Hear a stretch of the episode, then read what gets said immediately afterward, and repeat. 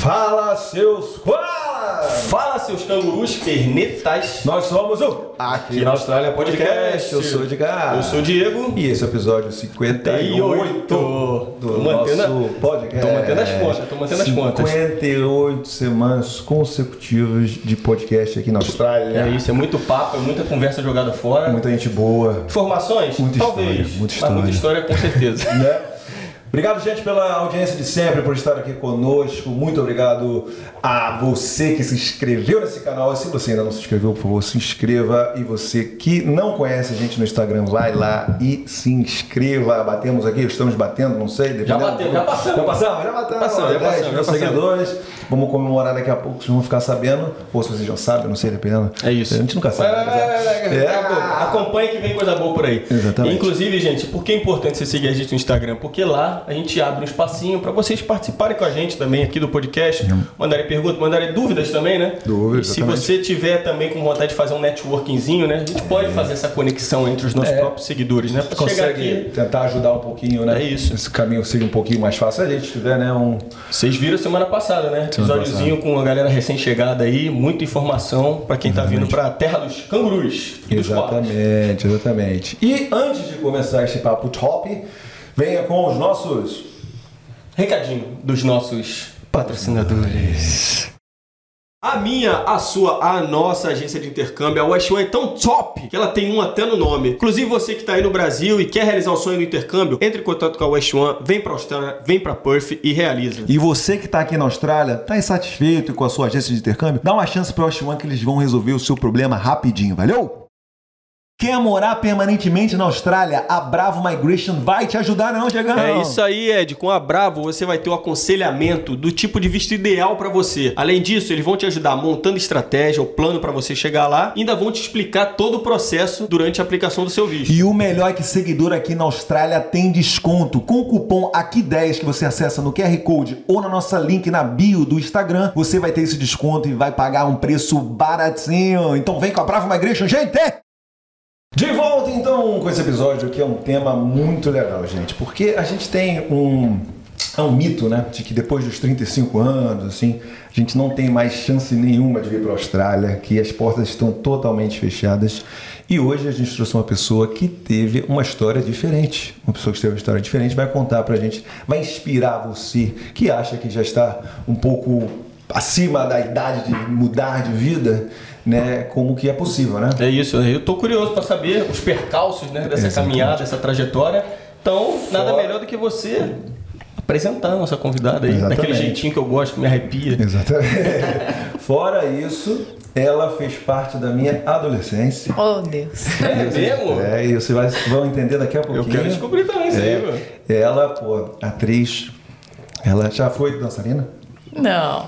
Ela tem business aqui. Ela traz a cultura brasileira aqui para nosso, para nossa Perth. A gente não, não deixa a gente sentir saudade da música, de tudo mais. Então com vocês,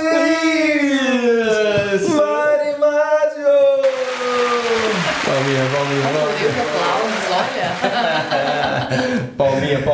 Seja Mari? muito bem-vinda, Mari! Obrigada, gente. Obrigada pelo convite. Adorei vir aqui. Adorei. Bom, assisto vocês, né? Sou fã do, do, do canal, do- das informações que vocês trazem. É sempre Valeu. bem bacana.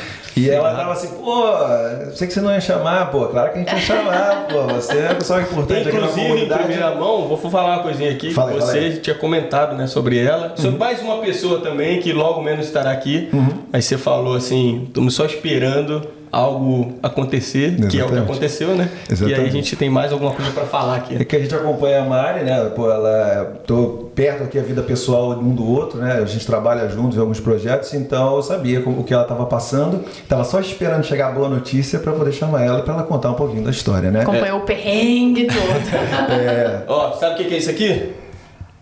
pescando peixe? Não, O que, que é isso? Quebrar o gelo. Quebrar o Pra gelo. quebrar Ah, o quebra o gelo. gelo aí, quebra o gelo Pra quebrar o gelo, vou começar com a perguntinha clássica do nosso podcast. Mari, quem é você aqui na Austrália? Ai, gente, eu sou tantas pessoas aqui na Austrália. Se a gente for falar de profissão, de carreira, de coisas, assim, eu, eu desde que eu cheguei, eu, eu continuo na mesma carreira que eu tinha no Brasil, que aliás eu vim pra cá fugindo dessa tal carreira, entendeu?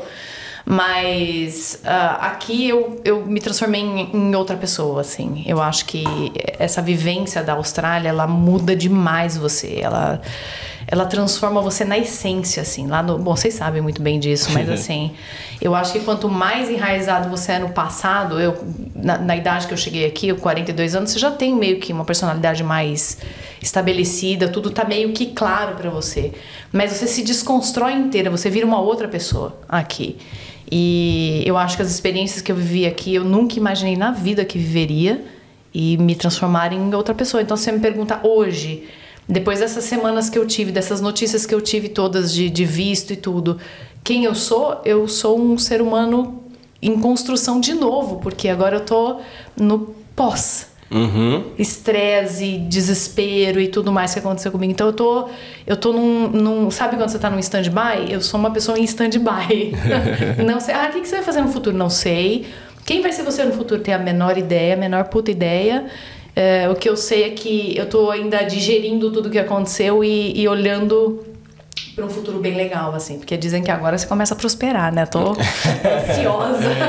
Não, exatamente, porque eu também tive esse mesmo. Então, vamos para fazer uma. explicar aqui, né? A Mari aplicou para a residência dela e aí foi negada, né? E agora, depois de muito, ela vai, ela vai contar a história de como foi esse processo e agora ela conseguiu a residência, entendeu? Então agora a gente está celebrando e agora a vida começa. Só que realmente, quando eu tive minha residência, eu fiquei totalmente perdido. É um processo de persistência, resiliência, né? É, mas eu digo assim, depois. Sim, sim, que ela tá falando, agora que você tem que se reconstruir e tem que se reencontrar é, na vida, isso, entendeu? e é aquele papo que a gente já trocou aqui, essa ideia sobre você ter o teu objetivo ali, que no caso de muita gente, o maior objetivo você está na Austrália é o visto, eu quero visto, hum. visto. Aí quando você chega no visto, e agora? Exatamente. Esse processo de buscar uma nova motivação, né? É. Isso aí é outra parada que pega. Então essa é uma, uma pautinha que vai legal, do começo Pauta até o fim. Mas vamos começar. A gente está começando do final, tá? É, exatamente, final. Porque assim, eu tô é. nesse momento que eu acordo, ainda tem dia que eu olho o e-mail.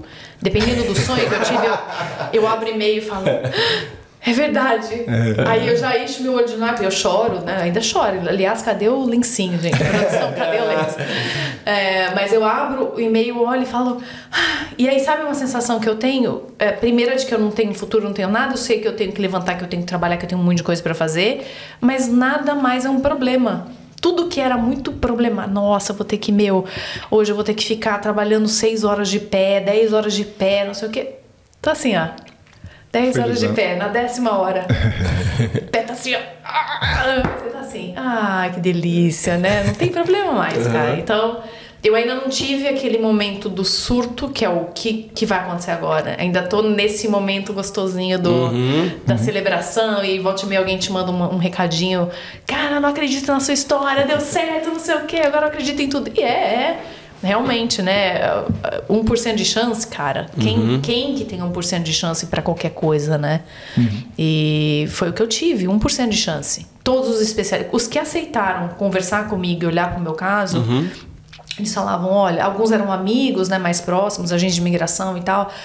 Olha, Mari, eu, eu, eu fico com você, te acompanho no processo, mas, cara, é legal você pensar no plano B, porque realmente essa, esse processo seu tá muito. Porque além da idade, além de tudo mais, o meu processo foi muito mal feito. Muito mal feito. Então, assim, tinha tudo para dar errado, tudo. E, e aí eu escolhi um dos agentes de imigração que, que, que estendeu a mão para mim e falou: Cara, eu vou com você, a gente vai fazer tudo possível, mas é muito complicado. E o meu caso, eu consultei uma, uma advogada de imigração e ela foi a que me esclareceu tudo, assim. Ela olhou pro meu caso, ela olhou, eu contei a história para ela de um jeito, junto com esse agente de imigração que me deu todo o suporte. A gente foi contando e alimentando ela de informações, porque na minha cabeça não tinha por que não dar certo. A agência funcionava, eu, eu vim voltando um pouco, né? Eu vim uhum. pelo. Eu fui sponsorada por um 87. Depois eu conto a história do como isso aconteceu. Sim. Um 87 é o sponsor Visa. E de trás para frente o que acontece? Hoje eu sou a dona, uma das donas da Bambu, né? Uma das pessoas que administra a empresa que me sponsorou. Então até isso foi muito errado. E tudo que foi errado foi feito pelo agente de imigração que aplicou o meu visto. Então, tava tudo errado. Só que essa advogada, ela olhou o meu caso, a história do caso. Ela olhou e falou: "Cara, Não tem por que não dar certo isso, porque é tudo legítimo. A empresa é legítima. Você trabalhou todas as horas que você está falando que você trabalhou e muito mais horas ajudando Covid e tudo mais. Vocês cresceram a empresa como tinha que crescer, vocês fizeram tudo direitinho, que era o meu caso, junto com o Macarrão Baterista, né? O Macarrão, a gente estava no mesmo, acho que era o, o dele é um 86 e o meu 87, os dois sponsor Vista, Viso, Visa, Visa. os dois na mesma situação. Só que a dele, a aplicação não foi errada. A minha, além de tudo, a aplicação foi toda errada. Na regional errada. Assim, o, o cara conseguiu errar tudo. Tudo. E ainda depois aconselhou a gente a assumir a empresa na época do Covid, que a gente teve problemas e tal. Enfim, aí quando ela olhou, ela falou: Eu enxergo uma luz no fim do túnel. Aí ela recomendou assim, mas, cara, se eu fosse te dar uma, uma porcentagem, seria 1% também. Aí eu, uff, bom, mas 1% com uma luz no fim do túnel é melhor do que 1%, puxa, ó, tô aqui do teu lado, vou segurar sua mão, né? E aí a gente aplicou com esse agente de imigração dando suporte para essa advogada. Então esse foi o, o meu o final da história, né? É, tem um, tem um por cento otimista e um por cento pessimista, né? A forma como você vê o, o processo e tudo mais. Eu também tive uma. Só que a diferença é que você aplicou o visto, né? Aham. Dessa forma aí. E eu tive uma, uma relação meio traumática também um tempo atrás com, com uma agente de imigração que. Porra, é, coisas bobas, tipo, errando conta de é, números, de pontos, né? Verdade, né? Número tipo de pontuação, né? É, pra aplicar o visto. Pô, isso aí é uma coisa. É o, é o básico, né? É o mano? básico. Explica pra galera. E até, não, para você aplicar o, o, o skill visa, no caso, né, aqui, né, você precisa ter uma certa pontuação. Quanto mais pontos você tem, mais chance de receber o convite do Estado, né? E eu, no caso, lá na época, mano, eu recebi, sei lá, três mensagens com uma, uma contagem diferente de pontos, velho. Tipo É. assim, cada dia, cada semana, ah não, você tem tanto. Como assim, né? Tipo assim, sei que é o teu, teu, teu trampo fazer isso, tá ligado? Então é uma parada, é até a importância da gente sempre estar falando aqui da, de ter um assessoramento, né? De ter uma agente, uma, uma agência, né? De imigração que possa te ajudar, que né? te ajudar, que né? no nosso caso aqui é, É a Bravo. Bravo. Inclusive aí, galera aí que estiver assistindo, se você for lá no link que tá na bio e também lá no nosso Instagram, usar o código aqui 10, você ganha 10% de desconto nessa Exatamente. consulta aí. Boa, boa. Já Eu acho que tem uma coisa que é importante que, que eu, eu costumo falar pra todo mundo que me pergunta com essa história de visto, porque tem muita gente que fica curiosa e fica te perguntando coisas. Eu acho que você confia no agente de imigração, você tem que escolher. Agente de imigração, pra mim, é, eu brinco igual ginecologista, você tem que confiar no cara, entendeu? Você tem que olhar pra Bela pessoa analogia, falar, bela Bela analogia. analogia, bela É. analogia. Você tem que olhar pra pessoa e falar, cara, esse cara me passa confiança. No meu caso, quando eu apliquei, eu tinha conversado com vários. Eu já, já vim numa situação, né? Isso é em 2019, 2018. Cheguei na Austrália, 2017, finalzinho de 2017, cheguei na Austrália. Assim, tipo, vim felizona porque tava fazendo um ano sabático, trabalhava 20 e tantos anos como produtora de eventos no Brasil, já tava num cargo de direção, já tava com a vida certa, tava tudo bem. Mas tinha tido um burnout aos 35. E então eu, eu tava já mudando de vida, assim, já querendo uma vida um pouco mais calma, porque a vida do produtor de eventos, principalmente em São Paulo, é louca. Você é de São Paulo, São Sou Paulo. de São Paulo. É, na verdade, eu nasci no Paraná. Ah, eu sou sim. paranaense, mas mudei para São Paulo. Tive uma história, viajei pelo Brasil inteiro e tal. Aí o Edgar vai, daqui a pouco ele vai puxar as histórias do passado.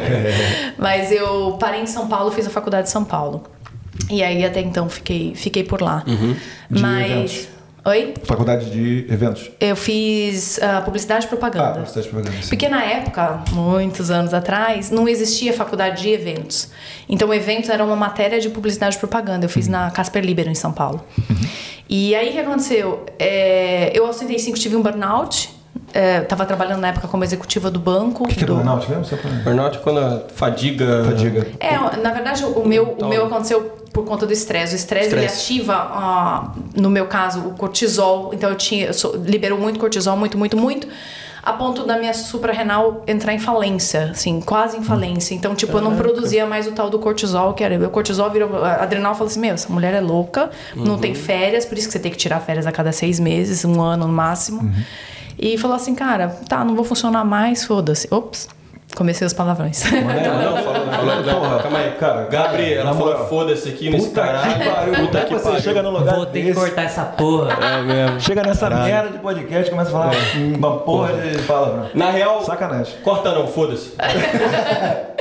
Então, aí, e ele falou assim: ah, cara, não vou funcionar mais. E aí, o que, que acontece com o corpo da mulher já nos 35? Quando eu tive, eu tinha 35. Ah, os outros hormônios todos começam a degringolar. E aí, tipo, você não tem mais hormônio de nada, não tem testosterona, não tem progesterona, não tem mais nada. O, o corpo fica maluco, assim. E eu me lembro que eu não tinha vontade, não era depressão, não era ansiedade, nada disso. Eu só não tinha força, assim. Eu, eu acordava a trabalhar, porque também já fazia isso direto, né? Abria o olho, ia, trabalhava, trabalhava, trabalhava, voltava pra casa, dormia. Aí no final de semana, se eu não tinha evento pra fazer, se eu não tinha trabalho, eu queria dormir o final de semana inteiro. Eu levantava, comia, deitava, dormia, e era assim. E, e eu fui engordando. fui engordando. Aí um dia eu fui. Eu, eu trabalhava com aquelas calças sociais, eu, eu trabalhava no banco na época, né? De, no marketing no Bradesco, na época lá do, do banco. E eu usava aquelas calças molinhas de, de tecido, né? Aí um dia eu falei, ah, eu vou na casa da fulana, vou de, de calça jeans. Fui botar calça jeans no passado do joelho. Aí falei, oi? Tem uma coisa errada aqui, acho que eu engordei um pouquinho. Aí fui no, no endocrinologista. A hora que eu cheguei, ele falou: Como é que você tá aqui? Eu falei: Por quê? Ele falou: Você tem três de cortisol. Uma pessoa, zero, a pessoa morre. Eu, oi? E aí a gente. Aí eu fui tratando isso. Caraca, é então, sério mesmo, né? é muito sério. Essa coisa do burnout é uma coisa pesadíssima. E hoje em dia, principalmente pós-Covid, tudo é muito, é muito fácil você ter, porque você se estressa demais, né? E o, e o organismo, da, principalmente da mulher, não tá dando conta mais disso tudo. E aí, bom, enfim. Aí eu, eu, ele falou pra mim: você vai ter que mudar de vida. Larga essa profissão. Eu falei: como assim larga a profissão? Eu, na época eu tava no banco, depois ainda tinha sido contratada para ser diretora de uma agência. Eu falei: cara, não tem como mudar. Ele falou: se você não consegue mudar de profissão, você tem que mudar de vida. Vende o carro, faz o que? Eu, ah, vender o carro é legal. Eu morava perto do trabalho, ficava horas pra ir e voltar. Vendi o carro, comprei uma bike e ia lá, toda executiva de bike, trabalhar e tal. Então, comecei a tentar mudar. E por conta desta mudança, dessa coisa da saúde, que eu vim pra Austrália. Aí eu falei, ah, eu na época teve a Operação Lava Jato, fechou a agência que eu mais adorava, daí fui pra uma outra agência, não deu nada certo. Sabe quando o país tá te expurgando? Eu sentia que o Brasil tava me mandando. Eu falei, cara, sempre quis falar inglês. Nunca tive a oportunidade de, de sentar, estudar. Viajava o mundo inteiro fazendo mímica. Era assim, eu não sei como meus chefes deixavam, cara. Eu viajar o mundo com equipes, com um monte de gente, sem falar inglês, dirigindo um projeto, produzindo um projeto. Falar, cara, esses caras são muito loucos. Mas no fim dava tudo certo, entendeu? Às vezes contratavam um tradutor no lugar e tal, mas eu sempre quis pegar um livro e ler inglês. Assistir um filme sem legenda e falar, cara, eu preciso ter essa vivência, eu quero isso. E aí eu falei, o Edu tinha acabado, meu, o Edu é meu marido, né? Tinha acabado de fazer a tocha olímpica, ele fez a tour da tocha olímpica é, no Brasil. E ele ganhou um voucher do próprio Bradesco, ele também trabalhava pro Bradesco às vezes. E o voucher era de uma viagem. Aí eu virei pra ele e falei, mano, vamos. Aí ele falou, vamos, mas vamos aonde? Eu falei, ah, vamos ver, vamos ver. E aí começamos a conversar com, com a galera que tinha feito intercâmbio. E a Austrália, pra mim, era uma coisa muito interessante, muito longe, muito. Sabe? Eu nunca tinha vindo nada pra, pra Oceania e pra Ásia. Eu falei, vamos pra Austrália? Ele falou, vamos, vamos pra Austrália. Eu, na época, louca, 42 anos. O Edu já tava perto dos 50. E a gente não tinha ideia de imigrar. A gente queria vir aprender a falar inglês. E a gente tinha aquela boa ilusão de que em seis meses você vai aprender a falar inglês, né? não, porque você vai imersão no país e não sei o quê, seis meses e tal. Aí a gente veio, os dois com a cara e coragem. cara, seis meses não é nada, né, pro inglês. Nada, nada. Ainda mais na, na, na idade, porque essa coisa da idade, você tem mais coragem, você tem umas coisas que são vantagens, mas por outro lado você tem as desvantagens. Tipo, para você memorizar o inglês nessa idade, vocês são jovens, vocês não sabem o que eu tô falando, mas, cara, é diferente. O timing de aprender é diferente, você tem que, você tem que botar mais esforço ali no que você tá aprendendo e tal. Esse Mas de jovem fala de Diegão, porque eu também tô com esse mesmo problema. Eu tava querendo aprender um pouquinho de italiano, né? Aí eu baixei um aplicativo lá. Na primeira frase já tava. Porra, foi difícil. Deixa pra lá, deixa pra lá. Não, Tem tem, tempo você tem gente que tem facilidade com, com língua Idioma. também, né? Com idioma. Mas né? acho que isso é, é proporcional à sua idade, assim. É, quanto É, mais, é. não sei, mais Pode velho fica também. mais difícil, Eu, assim, me sei lembro, lá. eu me lembro quando eu era menina, eu, eu morava com. Eu, no, no- no meio de trabalho que eu tinha, eu morava com muitos bolivianos, colombianos e tal. Eu falava espanhol, tranquilo. Eu tinha facilidade, não porque ser espanhol nada, mas assim, tipo, eu gostava de brincar com essa coisa da língua. Mas conforme foi passando o tempo, quando eu tinha uns 30 e poucos, eu, eu, eu tenho uma filha, né? Minha filha tem 24 hoje. Uhum. É, eu paguei o inglês para ela e eu comecei a fazer junto. Tipo, eu me lembro que na comparação as duas começaram no mesmo lugar, né? Uhum. Tipo, em um mês ela tinha voado, ela já tava falando, cantando, escrevendo música em inglês, não sei o quê, e eu em um mês eu não conseguia fazer o How are you direito, já, entendeu? Tipo, já nos 30. Então quando eu vim com 40, eu sabia que eu ia enfrentar uma, uma barreira com a coisa. Mas, cara, é, é aquela coisa, né? Vai no foco que a coisa acontece. Eu, meu inglês é maravilhoso hoje? Não. Eu quero estudar mais? Quero, porque eu, eu só estudei um ano. Aí a vida deu aquela atropelada, né? Uhum. Mas é, eu quero voltar a estudar porque eu quero ter um inglês bacana mesmo, assim. Então eu acho que agora tá na hora de dar uma lapidada, né? E você chega, você aprende lá, ó, você está pegando a parte do Hawaii, aí você chega aqui é o Hawaii. Rasguei, Aí quebra, aí quebra não era how are you, cara? O que, que é esse rasguei, uh. Mas enfim, uh, aí eu cheguei aqui, uh, um amigo nosso, né? Eu tava no Brasil, essa minha amiga mora aqui em Perth já, sei lá, 10 anos. E ela tava com o marido pela primeira vez, não conhecia o marido dela, tá? O marido dela é de Londrina, minha cidade. Aí o cara vira pra mim e fala, eu falei assim, mas o que, que é essa Perth aí, que é essa cidade? O que, que é essa cidade? Ele falou, Mari, cara, pensa assim, sabe Londrina? Aí eu, ah, não tem o lago, não é bonito, o, o céu de Londrina é lindo? Eu, é. Ele falou assim, Perth é igualzinho, mas tem praia. Eu falei, nossa, agora encontrei o paraíso, cara. O uhum. que, que, é isso? Sim, mas você compra a pessoa, né? Vai lá na emocional, você vai lá nas raízes. Né? gostosa. Foi simples. E a hora que eu cheguei aqui foi exatamente isso. Quando eu cheguei, obviamente, nas devidas proporções, que eu vi o uhum. Swan River, que lá no, no Londrina a gente tem um lago que é bonito, que tem as coisas para caminhar em volta e tal. Que eu vi o Sun River, que eu comecei a ver os por, o pôr do sol, que eu comecei a ver Cara, que você vê flor na rua, passarinho cor-de-rosa. Eu brinco do passarinho de cor-de-rosa, uhum. porque, cara, a hora que eu vi um passarinho cor-de-rosa, eu falei, o que, que é isso, gente? Bota na tela aí, Gabriel. Bota na tela aí, Gabriel. Esse é o nosso querido pássaro galá. Ou são os pombos cara, rosas da Austrália. Aí você vê, tem um periquito voando na rua. Eu falei, o que, que é isso, gente? Como que, como que uma cidade tem isso, eu né? Eu também pensei nisso também, é muito bonito. Velho. E por outro lado, meu marido foi fantástico, porque a gente chegou aqui e a gente foi pra Willetton. E as primeiras semanas a gente dormiu lá na casa dessa minha amiga, uma querida que recebeu a gente super bem. E outra coisa, né? Quando você recebe, você é recebido na, na cidade, a forma como você é recebido muda tudo, né? Uhum. E essa minha amiga veio, a primeira coisa que ela fez foi me levar pra Coteslã. Eu já falei, nossa, o ah, que, que é isso? Bela escolha, bela escolha. Ela veio, ela veio assim, já me deu um banana bread. Eu falei, gente, que é isso? essa aí eu vou, essa aí eu vou, não gosto não. Que isso, banana bread, pô? E do Banoff. é, isso aí eu não sou muito fã, não. Mas... Não, ela veio, já falei, gente. Aí, aí um, ela chegou, me mostrou com o Tesla, mas aí Willerton, a gente tava morando em São Paulo na 9 de julho com a Faria Lima. Tipo, quem conhece São Paulo sabe o que eu tô falando. É barulho 24 Loucura, horas por né? dia. Uhum. Eu trabalhava ali na Faria Lima e tal, então aquela. Tipo, você ia dormir, tinha aquele. Uh, né? Uhum. A gente chegou em Willerton, meu marido fazia assim. Um, eu tô um pouco ansioso. Meu marido nunca teve ansiedade, a gente uhum. nunca tinha detectado isso nele. Mas eu falei, o que, que é esse ansioso? Ele falou assim, cara, para de falar. Aí você ouvia a respiração. Aí ele falou, você tá ouvindo? Eu falei, tô ouvindo a respiração. Ele falou, não, mano, você ouve o coração. Aí você para, você ouve o coração. De tão silêncio que Muito é. silêncio. Ele falou, cara, eu preciso ir embora. A outra coisa, meu marido, que é interessante, que você vem aqui no, do aeroporto, né? Aí você tá chegando, aí ele olhou e fez um, dois, três, doze prédios. Podemos ir embora já. Porque o, o, Edu é super urbano, meu marido. Ah. Nasceu, nascido e criado em São Paulo, ele é ah, muito urbano. Sim. E aí a gente pensava em morar perto de praia, não sei o que. Ele, não, não, não, a gente não vai sair do centro, não. Eu vou, por que não? Porque quando me dá nervoso, eu vou na rua, converso com os homeless, vejo que tem um pouquinho de sujeira. os caras lavam a rua aqui, né? É. À noite lavam a rua. Aí ele fala, eu não gosto de saber que lavam a rua, não, mas o barulho de lavar eu acho legal, porque é 10 horas da noite, cara. Uh... Pô, essa parada é uma, uma, uma, coisa que você falou bem, uhum. agora a gente já tentou lembrar coisas assim que te chamaram a atenção, é. né? Isso aí a gente nunca comentou aqui é sobre essa parada. Né? Pô, a primeira vez que eu vi, falei, cara, os caras lavando a rua, ah, com um caminhãozinho, tá ligado? Da noite, né? Não, é sensacional, né? Aí no outro dia você acorda, tá. Por isso que as pessoas andam descalço aqui, que você vê os caras andando. Porque, meu, a, os caras lavam a rua. É surreal. Aí você uhum. vem de uhum. São Paulo, que é aquela loucura, aquela sujeira, aquela poluição, porque São Paulo é assim, ele e São Paulo é fascinante por ser assim, né? uhum. né? Quem, quem é paulistano mesmo gosta dessa confusão e tal.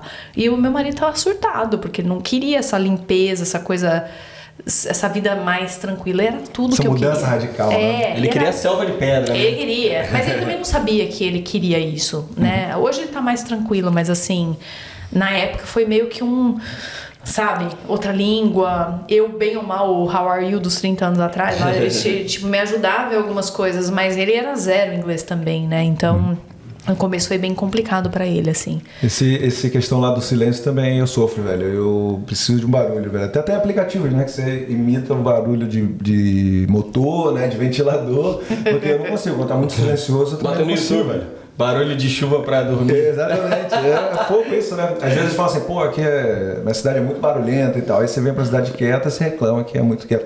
Mas eu entendo perfeitamente. É, ele, ele Então tem você, esse... você veio, desculpa, te interromper. Você veio pra Perth então porque você tinha um amigo aqui. É, tinha essa amiga que morava aqui, que não era super amiga, era uma amiga de adolescência, assim, que a gente ia pra mesma praia juntos, assim, que era Balneário Camboriú. Então a gente se encontrava nas praias. Ela era amiga do meu, do meu irmão. E eu achava ela a coisa mais linda na época. Sabe aquela, aquelas amigas que você fala, nossa, meu, que, que linda que ela é e tal. Eu tinha essa admiração. A gente se encontrava nessa turma de, da, da praia, a gente se encontra esporadicamente, de tempos em tempos, assim. E num desses encontros que eu conversei com ela, assim, e eu, eu achei bem interessante que ela contou da cidade, do país e tal.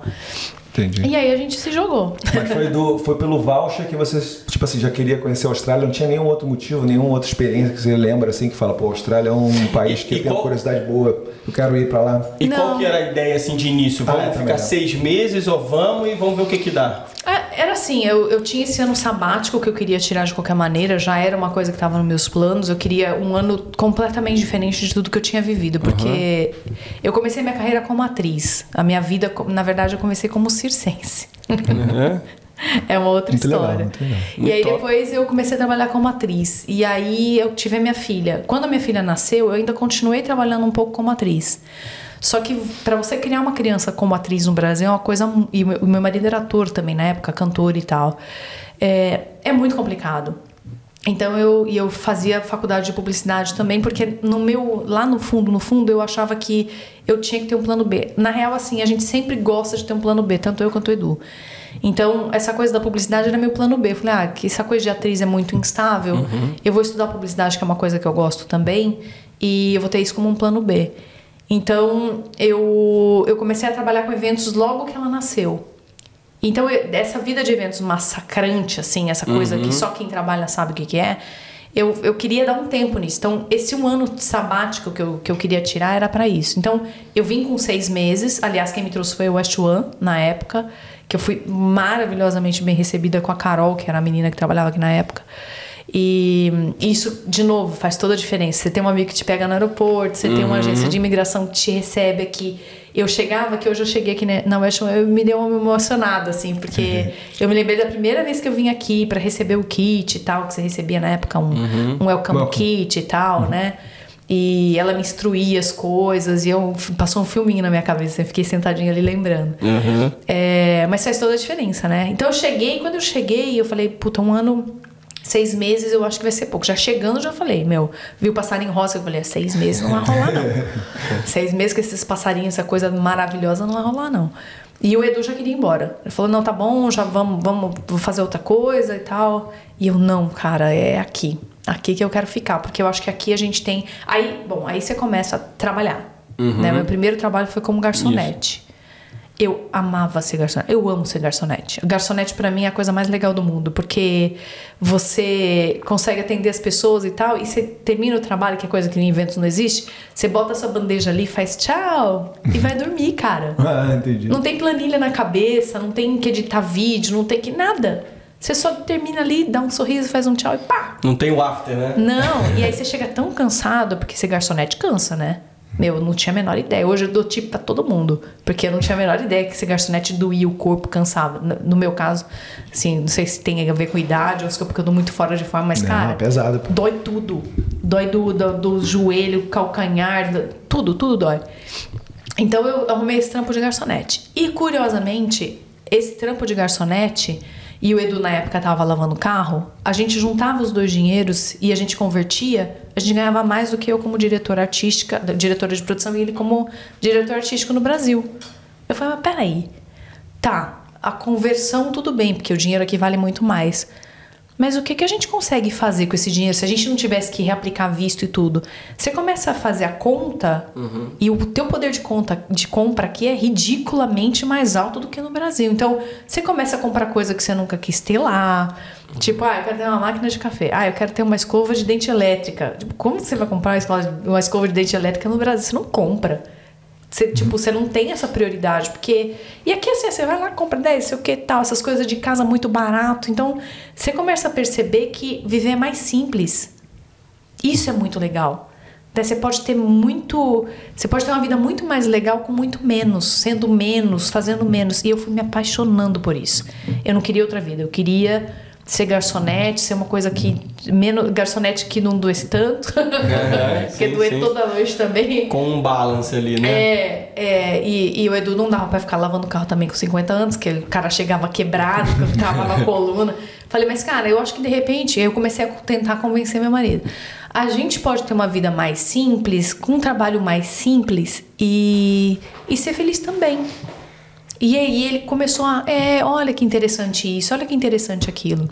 Então a gente, aí foi quando começou a girar as chavinhas de, de, de virar uma outra coisa, assim. Você vem num status de diretor no Brasil, a diretora tinha que andar de salto, não sei o quê, cuidar, gastava uma fortuna com roupa, porque você, aqui você veste qualquer roupa. Lá no Brasil, se você não tem uma roupa de marca, alguma coisa, principalmente no meio que eu tava, meu, Aparência, status, né? Chance zero. Unha feita toda semana. Aqui eu não faço unha por nada, eu não passo uma roupa, entendeu?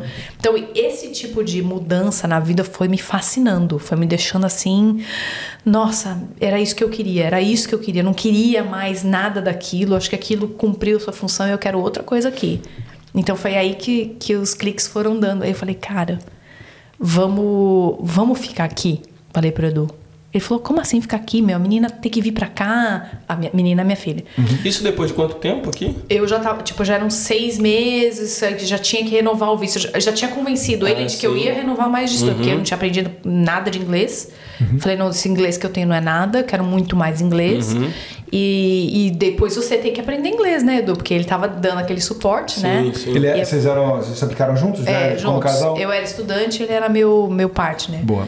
Aí eu falei, então você, você tá me dando esse suporte, depois a gente troca. Você estuda e eu te dou o suporte, daí a gente vê se a gente vai embora ou não. Só que eu já tava mais intencionada, né? Já falava, vou agarrar esse passarinho rosa aqui, nunca mais eu vou embora desse lugar.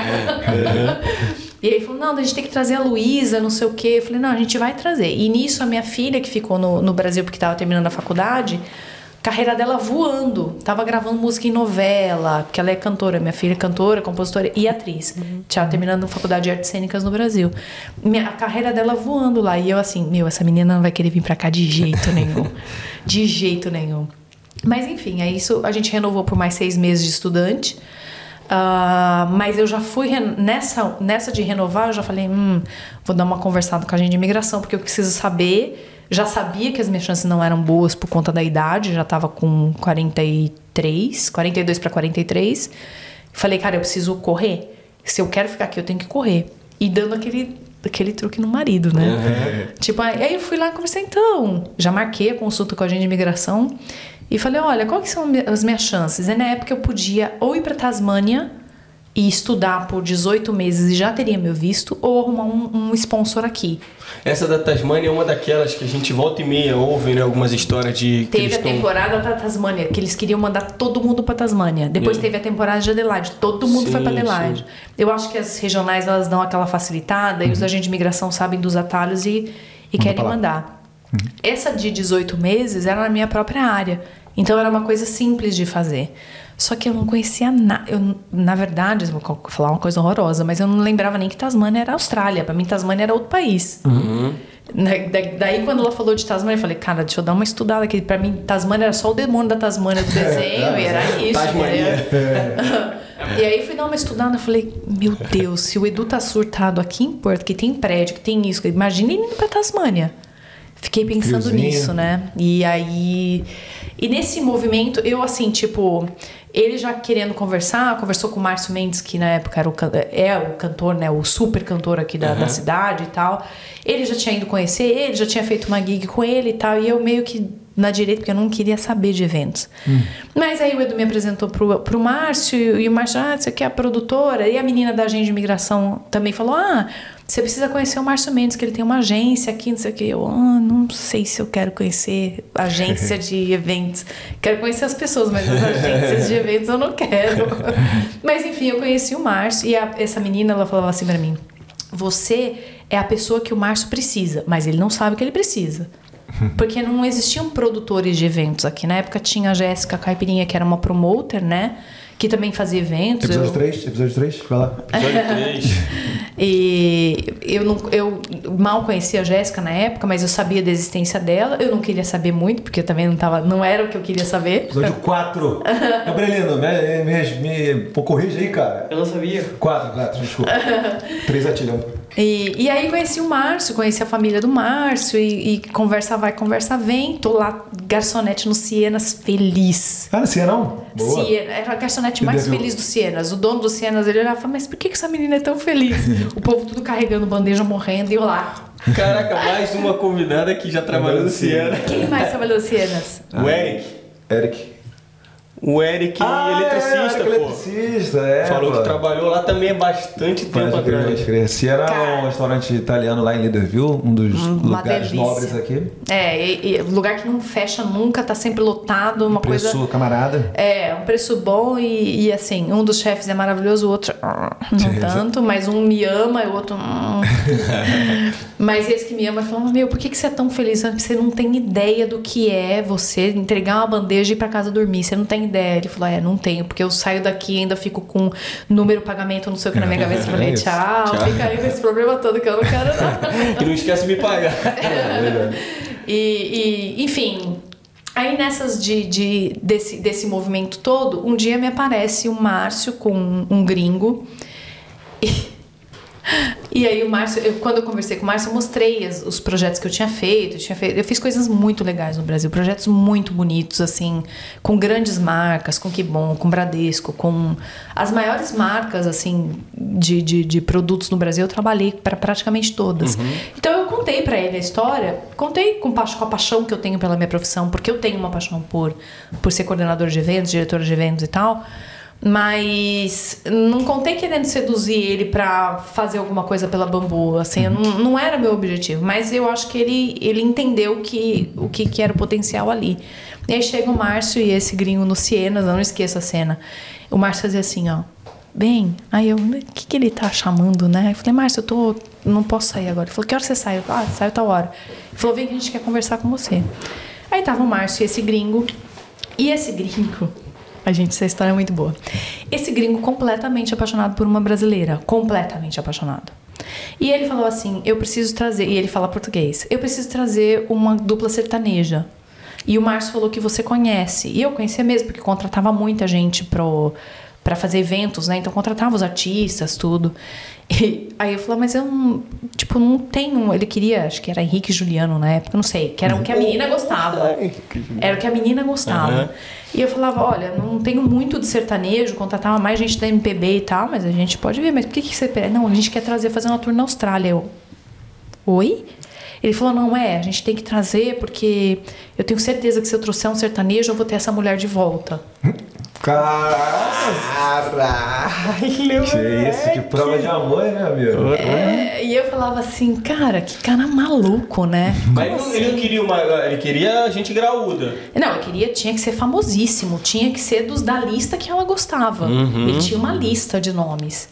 E eu olhava o Márcio, o Márcio olhava pra mim e ele falou, o Márcio ria, né? A gente ria, meu.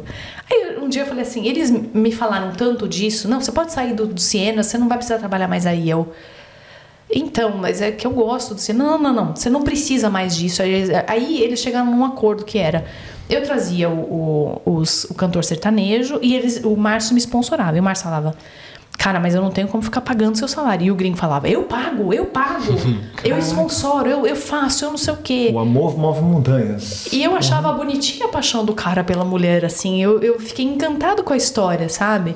E o Márcio tava fazendo muita coisa legal na época. Eu olhei pela primeira vez com carinho e falei, hum, de repente eu posso ajudar esses caras aqui. E aí eu falei com a agência de imigração, falei, "Ai, você acha que dá pra eu, pra eu ser sponsorada, não sei o quê? Aí ela falou: ah, eu acho que é um caminho. Porque é um 87, tal, tal, tal. É uma empresa que já, tá, já, já tinha sponsorado macarrão, é, já estava há um tempo no mercado. Eu falei, ah, hum. Daí fiquei pensando, aí falei pra ele, eu falei, cara, não vamos pra Tasmânia, não, vamos ficar aqui com esses caras aí, esses dois malucos aí. A gente faz esse Marcos e Belucci, vê o que, que mais que vai rolar e vamos, vamos que vamos. Ah, vocês chegaram no nome Ah, é. então Não, deles. Aí Marcos Belucci veio depois. A gente faz a ser- sertanejo e tal. Aí começamos a pesquisar. Quando eu comecei, porque eu faço tudo em planilha, né? Eu, eu tenho a minha cabeça assim, eu pego, eu faço um plano, pego a planilha, boto e falo, cara, esse cara vai perder muito dinheiro. Porque e eu falava, Marcos, quantas pessoas você acha que vem? Ele é X. Eu falei, cara, esse cara vai perder muito dinheiro. E ele falava, não tenho problema de perder dinheiro. Eu tenho dinheiro pra perder, não era o meu problema, eu quero essa mulher pra mim. Eu falava, gente, preciso conhecer essa mulher. essa deusa, essa, quem que é essa mulher, né? E, bom, enfim, aí papo vai, papo vem. Aí o Márcio tinha um amigo também do Brasil, e aí começamos a, a funilar, funilar. Marcos do Belucci era o nome. Você, pode falar alguns nomes aí que estavam na lista? Você tinha falou Henrique e Juliano, tinha Marcos e Belucci, tinha. Eu não sou boa de Henrique sertanejo, Juliano. mas Matheus e Cauã tem uns que são Matheus assim. e Cauã também. É, Gente de tinha- qualidade. Não, tinha. A gente chegou até em Zezé de Camargo, uma galera mais das antigas, porque pra vir pra cá não pode ser o cara que tá no top da Sim, lista. sim. Porque a gente não consegue. A gente queria falar, ah, Gustavo Lima, a gente orçou. Aquele outro Bruno menino. Marrone, Bruno Marrone, não lembro. Mas enfim, tinha uma, uma lista. Uma lista. Eram vários Gustavo nomes. Lima? O que era pra Ô, trazer o Gustavo Luazinho, Lima? Luazinho, A gente Santana. foi, foi lá, Lua Santana, tinha na lista. A gente foi orçando, post, orçando, orçando. Só que assim, primeiro tinha agenda, porque, meu, vir pra cá, a logística é. Não é só vir pra Austrália, é vir pra Perth. Perth é uma. É uma logística insana. Aí eu fiz um- umas contas e falei assim pra eles: eu falei, olha, se a gente trouxer só pra Perth, você vai perder muito dinheiro. Se a gente trouxer, fizer Sydney, a gente vai ganhar dinheiro lá. E se a gente fizer Brisbane, talvez a gente empate. Então, assim, você vai perder menos se a gente fizer as três. Aí não era uma coisa que a gente não traz, não, não é tradicionalmente a gente trazer ah, os artistas por Perth. Geralmente vem por Sydney, e aí de Sydney eles, eles pulam pra cá. O Márcio geralmente contratava as pessoas pra vir pra cá. E a gente ia fazer o, o circuito contrário. Então era uma coisa meio desafiadora, assim, pra todos nós, assim. E eu, na época, com nove meses de inglês. Tendo que cuidar de visto, de passagem, De de, tudo. equipe, de tudo. Domina a bola no peito e vai Cara, eu falava, e, e eu pensava, eu olhava, às vezes eu deitava e falava, o que, que eu tô fazendo, cara? Eu, não, eu falava às vezes com a Veno, eu escrevia os e-mails e eu treinava, porque você, você não quer ficar no Google Tradutor, né? Aí treinava o inglês, aí passava no Google Tradutor e falava, nossa. aí, e, e, assim, tipo, pra mim, você escrever um bom e-mail, ele é tudo, né? Aí eu comecei a escrever os e-mails e passar pro gringo e falar assim: você quer a mulher? Então você vai corrigir o meu e-mail. Então Boa. a gente começava a triangular. Então se o, se o Márcio não, não via os e-mails, quem via era o gringo. Enfim, ah, aí a gente foi e rolou o tal do Marcos Bellucci. Foi um drama. Eu tive que ir pro Brasil, porque o, o gringo não queria só trazer o Marcos Bellucci. Ele queria trazer o Marcos Bellucci, mas ele queria que o Marcos Bellucci gravasse, ou quem quer que seja, né, na época, numa das cláusulas do contrato tinha que ter que eles tinham que gravar um vídeo pra Amada. Caraca, velho. Não era só trazer. E aí, eles não queriam. Tipo, o Marcos Bellucci, na real, assim, quando a gente fechou, eu coloquei a cláusula. Eu contratei um advogado no Brasil que trabalhava comigo lá, coloquei a cláusula e tal. Então, tava na cláusula do contrato, eles tinham que fazer. Só que o empresário falava: não, eles não vão fazer. A gente já tinha pago a primeira prestação. Não, não vão fazer, não. Eu falei, mas como? Tá no contrato, então eu vou cancelar. E aí, e o gringo desesperado, não vai cancelar. Eu falei, vou cancelar, tá na cláusula do contrato. Não, mas eles têm agenda, já tá tudo certo, logística certo, tudo. Falei, cara, não vou. Aí o, o, o gringo vira e fala, então você pega o avião e vai pro Brasil. Aí eu falei, isso em 2019. Eu, 2018. Aí eu falei, tá, mas não vai fazer a diferença. Se eles não querem gravar, não, você vai lá e você, você convence eles. Eu falei, mas eles não são meus amigos. Eu não vou conseguir convencer. Bom, peguei o história, avião, cara. fui pra lá. Cheguei na agência dos caras, fiquei lá, meu, tomei um puta chá de cadeira, fiquei quatro, nem parecia que eu tava contratando os caras, parecia que eu tava fazendo um favor pros caras, entendeu? Tomei, fiquei quatro horas. Eles falaram, não, você vai no show, sei lá onde. Aí cancelaram um show não sei aonde. Aí eu falei, cara, meu, que esses caras enrolam. Porque eu, já, eu tava acostumada a contratar artista, nunca tive esse tipo de problema. Aí eu virei pro Márcio e falei, Márcio, olha, de verdade, vamos arrumar outro cara. Eu vou aproveitar que eu tô aqui, eu vou arrumar outra dupla sertaneja. outro cara." Só que eu acho que ele já tinha falado pra mulher que vinha Marcos Belucci. Então a mulher já tinha gostado, alguma coisa assim. Então tinha que ser os caras, agora já tinha que ter. Tinha que ser Marcos Belucci. Aí eu falei, cara, vamos, vamos cancelar, vamos dar uma blefada, vamos cancelar o contrato, vamos mandar um e-mail pra eles, falando que a gente tá cancelando o contrato, que a gente quer o dinheiro de volta. E o Márcio falou, vamos, vamos. Aí mandei um e-mail pros caras, ó, estamos cancelando assim, assim, assado, não sei o quê. E nisso eu fui fazer um happy hour com um amigo que era produtor de eventos no Brasil. Aí sentei com ele, mas eu tava. Isso assim, tipo, eu tô contando de boa hoje, mas tava num puto estresse. Sim, lógico, Tava imagino. puta. Falei, meu, cara, que ridículo esses caras, a gente tá pagando tudo. Vai a esposa dos caras, vai todo mundo. Sabe? O Uhum. que custa gravar um, um vídeo pro gringo? O que, que custa, né? Ia vir o bonde todo, com Todo eles. mundo, porque eles querem isso, né? Não é vem só o cantor e a produção. Não, vem a mulher, vem não sei o que, eles querem. Não, porque a gente já viu, já ouviu também, já viu gente vindo aqui com assim, um bud bem limitado, então veio. é, tem caso até de gente que veio até ser empresário, né? Não, é, geralmente a gente, a gente aperta, mas Marcos e Belucci, por que, que eles podem comprar a Austrália se eles quiserem? Eles têm dinheiro pra tudo aqui. Eles não vão vir se não for das- do jeito que eles É, sim, querem, sim. entendeu? Então, pra vocês querem a gente, a gente quer ir com as mulheres. Ah, tá bom. Bom, cheguei nesse bar, nesse happy hour, eu falei, porra, Paulão, cara, você não sabe, tô vim aqui por causa disso, de contar a história pra ele. E, meu, os caras não querem fazer, não queria falar o nome, né? Os caras não querem gravar um vídeo. O que, que custa gravar um vídeo? Eu falei, quem que são os caras? Eu falei, ah, o Marcos Belucci. Ó, peraí que eu joguei poker com o Belucci ontem. Belucci não é assim, não. Belucci não tá sabendo, quer ver? Pegou o telefone e ligou pro Belucci.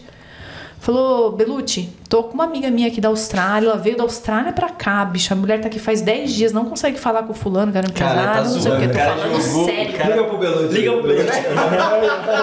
Foi assim. Aí eu falei. Liga pro Paulão aí. Aí o Paulão falou assim, pera um pouquinho, porque a gente contratava esses caras, é, era, era do nosso métier, assim, tipo, tava no, no nosso meio. Não que eu tivesse telefone dos artistas todos, não era isso, mas assim, tipo, sempre tinha alguém que era amigo de alguém que podia chegar nisso. Eu, só que eu não imaginava que era o Paulão que tava tomando uma cerveja comigo, né? Aí, que o- aí, o Belu- aí ele explicou pro Belucci, o Belucci falou, não, não, peraí, eu, eu não tô sabendo disso não, eu vou ligar pro Marcos. Desligou o telefone, liga, daqui a pouco liga o Marcos no telefone do Paulão.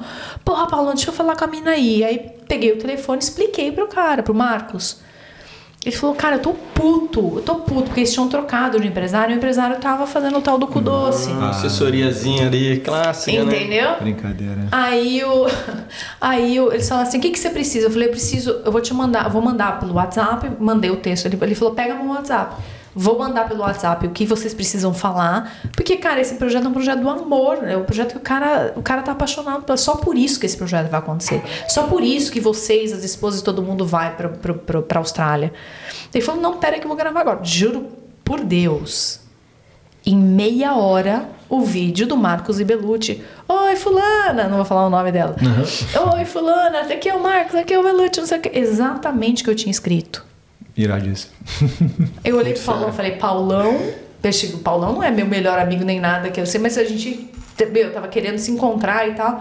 Falei, Paulão, que happy hour na hora perfeita. Caraca, é o destino, né? Tá Que é pior, Ai, gente. Bom, então foi assim. Aí, aí, tipo, todo esse trabalho que eu tive no- na pré com ele, eu costumo dizer, quando uma pré-produção tem muito trabalho, muita coisa, o evento vem redondo. Isso acontece sempre. Aconteceu na festa junina agora, a pré foi conturbadíssima, a festa junina foi linda. Foi não foi, Edgar? Foi, foi lindo. Foi linda, sempre assim. Então eu até às vezes torço pra, pra ser meio conturbada pra não ter surpresa na hora do evento, entendeu? E foi Deixa mais assim. atento, né? Cara, os caras chegaram aqui, eu não encontrei com o Marcos e Belucci lá pessoalmente, porque também, tipo, não era uma coisa, eu não fui pra encontrar, não sou fã, nada. Hoje até sou mais fã deles, mas na época nem sabia nenhuma música.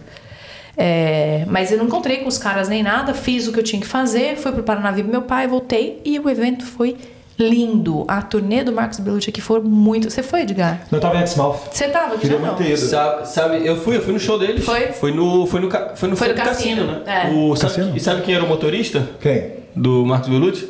Gerson. Gerson, é, maneiro. Gerson, Gerson. Enfim, aí foi legal, o show foi lindo, os meninos foram fantásticos aqui, eles não me deram um trabalho, nada, nada, nada. Coisa É, linda. fizeram vários Meu, vídeos aí por Skype. Fizeram, fizeram uma festa aqui, foi muito legal e... Eu ficava só lá em cima falava olhando as coisas. Pô, queria estar no show, cara. Pô, Não, e depois, e depois do... Você gosta Eu de gosto, né? Ao contrário da Mari, eu sou sertanejinho. E o primeiro show foi meio vergonhoso, porque, tipo, os caras começaram a cantar e eu, eu até tinha ouvido um pouco, porque falei, cara, eu preciso saber uma música, mas eu não conseguia atinar. Mas aí o domingo de manhã ficou na minha cabeça. Falei, ah, domingo de manhã, eu já fazia domingo de manhã. Aí chamando o palco, canta aqui com a gente. canta aqui lá. Eles me chamaram no palco em Sydney, não pra cantar com eles, mas pra agradecer e tal. Foi, foi bonito, assim. Os meninos foram demais. Você foi, acompanhou eles em todos os lugares aqui? Acompanhei em todos os lugares. Eu e o Márcio. O Márcio tocou com eles e a gente foi viajando junto, até porque a produção ah, era nossa, né? Então eu precisava entregar os caras A direitinho. banda foi daqui, a banda deles. Ah, não, a banda veio inteira. Vem- Ah. Inteira. 12 pessoas, mais Caraca. duas esposas. Foi Maneiro. assim. Então, no caso aí, já que ele tá aqui, vamos, vamos catucar, né? Não, mas o, o- a pega de, de diferente nesse aí é que o cara, ele queria bancar, e aí você falou pra ele, é isso, isso e isso, vai ter aqui o ganho aqui, vai ter o perde ali, e o cara falou, não, eu quero fazer, não tô interessado, e aí vocês fizeram aquela... A questão de ir pra outra costa pra poder meio que também, senão fica um negócio. Não, porque trazer a logística de trazer pra Austrália já é uma insanidade. Tipo, você trazer 14 negros pra Austrália é, é muita grana. Você hospedar as pessoas, até sabe quem hospedou os caras aqui na época? O Pablão, foi entrevistado de vocês. Amo. Pô, Pablito. Ele, Ele na trabalhava época, com trabalhava no né? Hyatt. Eu Ah. levei os meninos e hospedei lá com ele. Grande Pableiro. Porra. Você de vez em quando manda uma mensagem lá pra gente. Não, fez mó quarto top pros meninos, foi fantástico. Até eu falei, puta, agora o Pablo não trabalha mais em hotel, se eu tiver que trazer um músico, vou colocar onde? No carro dele, pô. Bota nos carros de presente. Qual, qual é o episódio do Pablito? Fala aí. Acho que é 10. 10, Episódio Pablito 10, 10, Pablito eu lembro, 10. lembro. Pô, e, e o que eu ia te falar, então tem gente aí em vista aí, né? Essa foi uma foi um, um evento marcante aqui, cara. Foi, Porra. foi. Foi. Tem foi. gente em vista aí. Você falou aí, você deu, você deu uma, uma deixa aí, Uma né? deixa aí. pô, de Com a repente. pandemia deve ter, deu uma arrefecida, né? não tinha como trazer ninguém, mas agora as coisas voltando ao normal, de repente. Não, se- não fecha as portas. Não, de jeito nenhum. De jeito nenhum. Bom, aí depois disso, bom, e Marcos Rebelo de sucesso, aquela coisa maravilhosa, todo mundo muito feliz. É, é bonito porque a comunidade aqui, eles ficam tão felizes quando vem. Tem gente, Sim. tinha gente que não ia embora 10 anos daqui, na época do Marcos Belucci. Então, você traz, você traz junto com, com o artista, você traz muitas memórias das pessoas. Eu amo ficar no fundo do palco, é o meu lugar favorito, o Edgar sabe. É, eu fico atrás, eu fico olhando. Porque mesmo olhinhos os nossos músicos lugar, locais aqui, eles tocam música, cara, as pessoas ficam tão felizes. Foi aí que eu comecei a me apaixonar de novo com eventos de uma forma diferente. Porque eu não era produtora de shows no Brasil, eu era produtora de eventos. Então, tipo, era um evento que sempre tinha um show dentro do evento. Então, eu fazia uma convenção e no final da convenção o Ivete Sangalo cantava. Então, tipo, a convenção inteira era minha e o show da Ivete Sangalo era meu também. Então, eu cuidava de tudo. E aqui cuidar só do show de uma forma ou de outra é um pouco mais tranquilo, de, de certo de certo jeito, assim, tipo, não é tão, tão. E a satisfação de ver a nossa galera da nossa comunidade aqui, com o olhinho brilhante, cara, isso foi, foi me mudando, assim, do Marcos Belucci começou, e aí depois a gente trouxe da outra costa pra cá, eu e o Márcio, só o gringo saiu. Porque aí o gringo conquistou uma mulher. Ah, ele conseguiu Falou, certo? beijo pra vocês. Juntos para sempre. Legal. Estamos, pra onde que eu levo minha mulher? Maria falou, vai pra, Taslan, pra Tasmânia, vai pra Tailândia, vai fazer o norte da, da, da, da Ásia, vai fazer o sul da Ásia. Ele pegou a mulher e foi. Tchau. Ah, deu Inclusive. É. ela não esperava por essa. Ali, ó. Nós temos ali, ó. Gabi, solta o vídeo aí. Vai. Quem mandou um videozinho pra ela? Que sul da Ásia? Da onde? Gente. você manda- Só aparece ali o recadinho. Eu sou quase eu acreditei, Quase cara. foi ficando bom, Foi cara. boa, Tá foi ficando boa. bom na interpretação. Aí, Foi boa. Foi que gente Você que sabe tudo aí. Diretamente do sul da Ásia. Eu falei, nossa, quem? quem? Será que a minha amiga do Japão me mandou um vídeo? E e meia. Adoro. Você trouxe mais quem mesmo? Aí a mais gente, trouxe né? na sequência, foi é, Tatal, do Araqueto. Sim. Ah, gente. Vou fazer Legal. um adendo aqui. O Tatal é uma das pessoas mais fantásticas que eu conheci. De verdade, dos artistas, assim. Uma simplicidade, uma coisa, um show lindo. O cara lá com 50 anos já, meu, um puta astral. Alguém foi? Vocês foram? Não? O dele foi no. Em, foi no. No não. Vila. Fi- Ah, no Vila. Foi no carnaval. Ah, não, eu fui no. Que teve ali, era embar... embargo? No embargo foi o molejo. Também foi na sequência. Ah, sim. Molejão. Molejo, molejo. Então, assim, o, o Tatal foi fantástico, a equipe fantástica, tudo lindo, não sei o quê. O molejo veio, aquilo que eu falo, né? Eu, pré-produção tranquilona. Falei, ah, os caras, esses caras estão vindo da outra costa pra cá, né? E os meninos da outra costa, o- os meninos da Made in Brasil, fofíssimos, gente boa demais, tal, não sei o quê. Ah, O molejo veio com. O molejo não, o Tatal veio, o, o, o, Mar, o Márcio montou uma banda pro Tatal aqui. Foi muito legal. Então ele ele veio só com o maestro dele e a banda era do Márcio. Então aí eles viajaram à Austrália com os caras. Mas o molejo veio a banda inteira, os 12, né, todo mundo tal, não sei o quê. O produtor do molejo. Cara, Lá vem, lá vem. lá vem. Cara, eu te juro.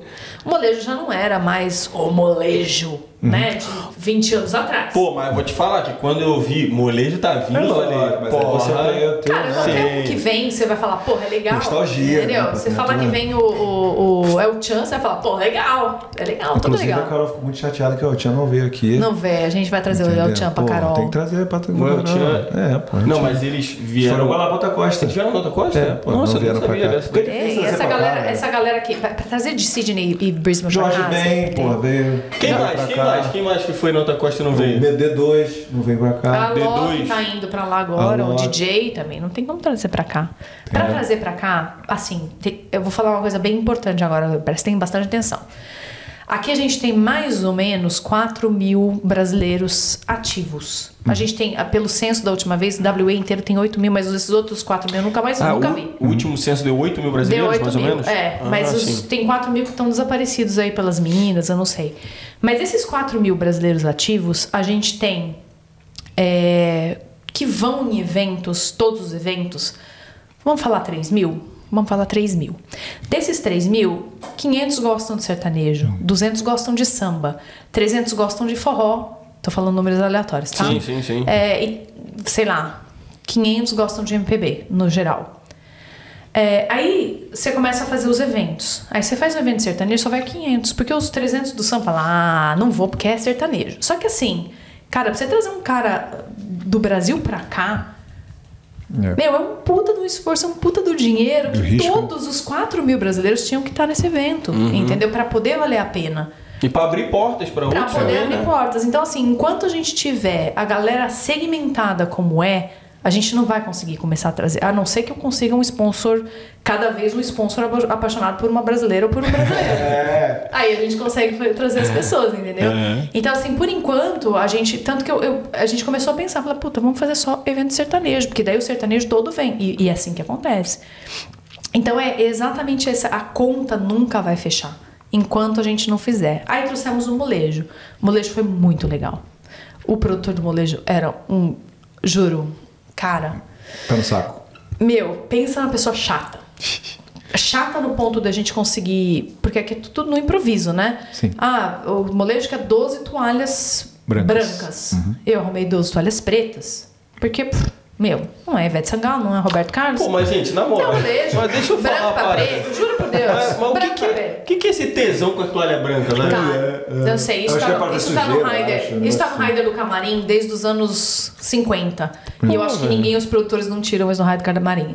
Eu arrumei 12 toalhas pretas. Ele falou, não, eram brancas. Eu falei, você tá. Ele já ri, né? ah, imagina, não sei o que eu tô olhando. Eu tô falando falando sério. Quero 12 toalhas brancas. Às 8 da noite, em Perth. Aonde você vai achar 12 toalhas brancas? Tava quase ligando pros amigos. Tem toalha branca em casa? Tem toalha branca em casa? Vou pegar a toalha branca emprestada. Consegui arrumar a porra da toalha branca. Terminou o evento. Novas?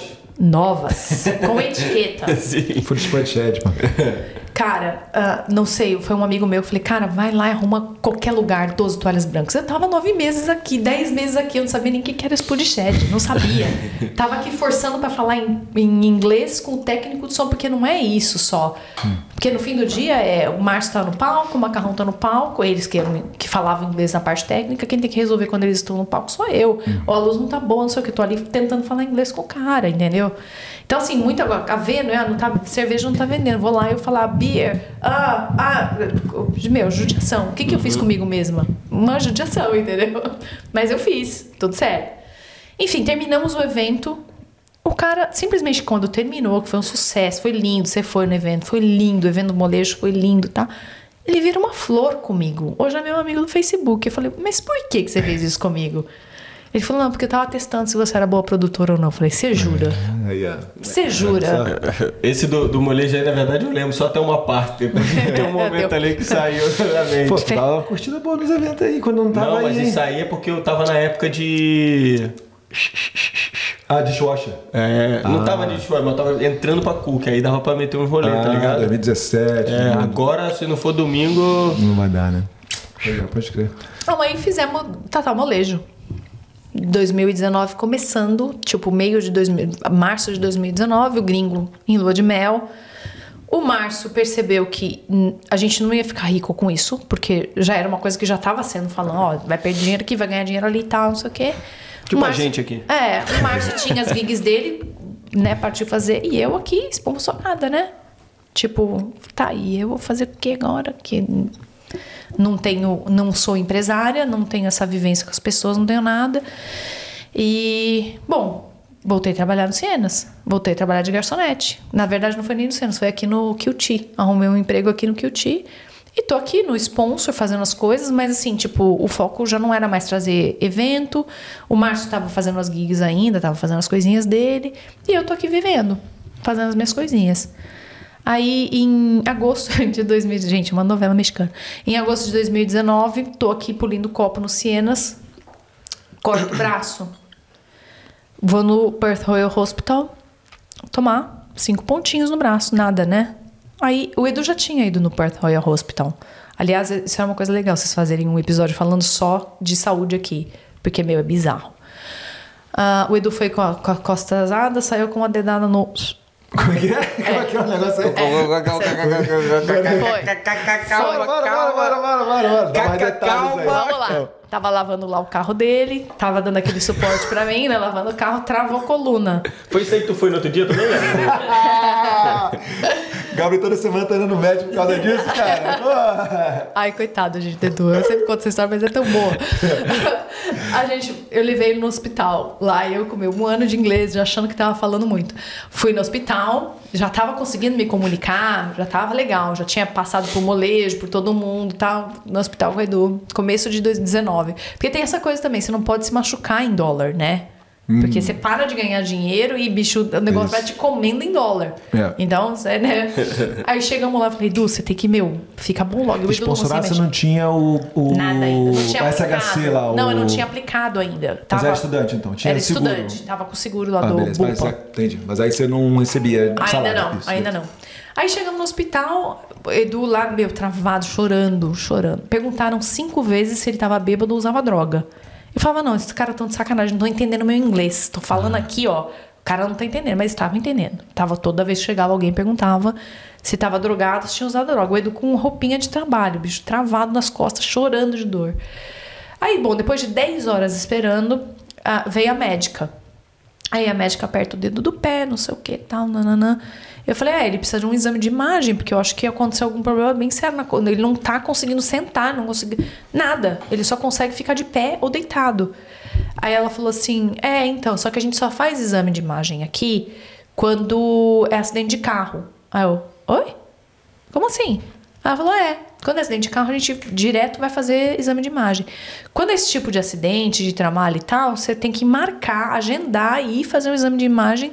Eu falei, mas quando? Ele falou, ah, geralmente uns dois dias. Eu falei, mas o cara tá morrendo de dor. E dando aquele Panadol. Panadol, pra mim, MM dá mais barato que Panadol, né? Panadol tem que tomar a cartela inteira ali, não, não, não dá dá uma nada. coisa, né? A gente é grande, né? Aí, Ela, não, dá, dá o Panadol pra ele, e ele chorando de dor, chorando de dor, deitado assim, o bicho nem se mexia, a boca roxa de dor. Aí eu falei assim, mas você não tem nada que você pode fazer? Aí a médica, uma indiana bonitona assim, ela veio assim, olha, eu posso fazer um exame de toque. Aí eu, toque? Ela é, eu vou introduzir o meu dedo no ânus dele, eu, Pra ver se tem sensibilidade no local. Aí eu, eu falei, "Ah, acho que eu não tô entendendo inglês. não é. Não é. Não é isso, não. Aí, aí eu falei, você pode repetir, por favor? Aí ela falou assim, é, eu vou introduzir, porque a sensibilidade, isso aqui. Aí o Edu falou, o que, que ela tá falando? O que ela tá falando? Eu, tá falando que vai botar o dedo no teu. Caralho, não é possível, velho. Imagina o cara destravou as costas na hora. É porque dá aquele susto, né? Quando tu, quando assim, né? Já destrava tudo, Deu né? certo, é isso, né? Aí eu falei pra ele, coitado, ele tava com tanta dor que ele falou assim, isso vai melhorar, pode falar que ela pode fazer o que ela quiser. Traz a trolha aí, caralho. Cara, aí fez o exame, aí tinha Pega tal... o médico com o maior dedo aí. Cara, coitado. Aí tinha lá, a médica foi, fez o um negócio lá, é, falou: não, tem sensibilidade. Eu falei, e isso significa. Eu sabia que ele tinha sensibilidade, mas significa o quê na dor nas costas? Não, que ele pode ir embora pra casa. Aí eu. Tá, então você quer me dizer que a gente ficou aqui por 12 horas. Só pra tomar Você uma- deu uma dedada. ele virou e falou que ele pode. Ele não morreu de Ele gosta, ele gosta, ele gosta. Gosta da coisa errada, né? aí ele falou, ela falou assim, é, é isso mesmo, pode ir embora, tá tudo certo. E, e aí você marca esse exame de imagem daqui a dois dias. Cara, o Edu, ele, do jeito que ele tava, ele virou assim, a gente botou ele de pé, a gente vai embora de ônibus, porque não conseguia sentar no carro. Caraca, velho. Meu, a judiação, chorando de dor. Você falou 12 horas, falou 12 horas mesmo? Verdade, 12 horas. Ele foi atendido é. 10 horas depois de estar esperando ali na fila. E eu falava, cara, e o SUS, hein? Todo mundo falando mal do SUS, cara. A gente não sabe que a gente tem. Aqui é se eles. Complicado. Essa foi uma das paradas da- do, do Covid, né? Deles estarem com medo, porque. É, por isso que ele eles fecharam sabia, tudo. exatamente, ele Sabem, sabia que eles se sabem. o bagulho explode aqui, no momento que tava assim, aquela alta, né? O sistema aqui não ia aguentar. Não segura. Bom, fomos embora pra casa. Esse foi o episódio do Edu. Aí chego eu lá com a mão inteira. Desculpa, gente. De boa, de boa. Olha Prende aí, quem que aí. é. Aí, ó. aqui, ó. Olha ele aí. Olha Aí, ó. ele. Cara, dá- dá- bota ele ao vivo aí pra ele falar sobre essa. Oi, Edu. Aí, ó. aí, Aqui, ó. A gente sempre sonhou com esse momento. Ele sentiu, ele sentiu. Você tá ao vivo aqui. Fala que eu tô, acabei de contar da sua dedada no hospital. Ah, que bonito. Inspirador, né? Eu tô aqui no meio do- da, da entrevista com os meninos. Depois a gente fala, tá bom? É urgente? Manda um beijo pro Manda um beijo pros meninos. Valeu, Valeu, valeu, meu cara. querido, beijão dá, aí. Dá, dá- dá mais detalhe aí, como é que foi isso aí, cara? Conta pra gente aí, pô. Como é que é? Conta pra gente aí mais detalhes de como é que foi essa experiência aí, pô. Em resumo, um minutinho aí, como é que foi? Foi uma experiência maravilhosa. Inclusive, ele tá no hospital agora. Foi lá ver sem dia, ela tá lá. Punch agora. É o quê? É o quê? Repete, Edu. Eu amo todas as indianas de punch. Parece que é combinado, mas não é não, gente. Não é combinado isso aqui, cara. É urgente? Você precisa falar alguma coisa urgente? Não, não, eu só pensei que já tinha acabado. Tá bom, depois eu te ligo aí. Beijo, Valeu, tchau. Edu! Valeu, meu querido. Cara, muito bom. Caraca, combinado, nem hein? conheço, mas já ado- adorei esse maluco. É, ele é demais. Bom, essa foi a experiência. Aí chego eu, corto o negócio, o vidro entrou dentro. Sabe o policopo? Mas depois fez, dois, fez o exame, deu tudo certo depois? Não, depois ele voltou a andar, aí a gente arrumou um médico nos Estados Unidos, que é um amigo nosso que mora lá, que deu os exercícios. E aí ele começou a voltar, eu peguei uma bomba minha que eu tinha lá do Brasil ainda, dei pra ele tomar e aí devagarzinho foi voltando. Mas foi no trabalho. Foi no trabalho, foi lavando o carro, ele tava lavando o carro na época. Dava pra dar uma um workers compensation aí, né? Não sei se você chegou a ver Então, isso, mas deixou esse pra... negócio de lavar carro, cara, Ah, cê- é era cash no in cash, no é. Ele nem era, ele era BN, mas assim, nem... Tem um E acabaram, vocês estavam relativamente há pouco tempo, então É. vocês estão meio ainda que, pô. Tava trabalhando lá faz uns seis meses já, mas, meu, não teve. Não, Tem um amigo meu que ficou. é, não podia trabalhar, não conseguia trabalhar com problema costas também. Ele ganhou uma bala de seguro Espera assim. que eu vou te contar uma, idade, uma, uma ideia boa agora aqui. Boa, boa, boa. Chego no Perfect Royal Hospital com o olho desse tamanho, apavorada com a minha gerente aqui do QT. Mão toda enfaixada, porque o, o, o vidro entrou, assim. Eu tirei, sangue pra todo lado. Não era uma coisa, tipo, tava tudo bem, não tava nem desmaiando nem nada. Porque eu já vi nego desmaiando na cozinha, porque corta um pedacinho do dedo, tava, tava tudo bem. Minha gerente na época foi fantástica, embalou tal no meu braço, falou, vai pro Perfect Hospital. Não, eu sabia. Eu sabia, eu senti. Sabe quando você sente? Eu sou muito intuitiva. E eu senti. Eu tava chegando no hospital, falei, não pode ser outro. Ela falou, não pode, porque o que o tio é aqui, o Perfect Hospital é aqui, três quadras. Precisa ser que eu vou te deixar lá. A hora que eles começarem a te atender, eu preciso voltar pro restaurante. Eu falei, lá vou eu com meu inglês delícia explicar e tentar entender, enfim. Tô lá quatro horas esperando, o gerente já nem foi pro restaurante, foi embora tal. Daqui a pouco o Edu chega pra, mim, pra ficar comigo, entro lá pra dentro, da, numa recepção de fora pra uma recepção de dentro. Ah, bom, olhou, tinha que dar os pontos tal. Aí o cara pergunta pra mim assim: Você já tomou antitetânica? Aí eu falei: ah, Não sei, não lembro. Era inverno, né? Agosto, eu com aquelas. Uh, gola Scarf, alta, assim, né? Ah. Ah, eu falei, não lembro. Ele falou assim, então vamos fazer antitetânica? Porque ah, eu acho que pode ser sabão, vidro. Acho que pode ser legal. Eu falei, nossa, os caras do Perfect Royal estão legal, né? Aí o cara veio, o enfermeiro veio. Eu falei, não, vou ali tirar o... Isso eu não tinha tomado o, o ponto.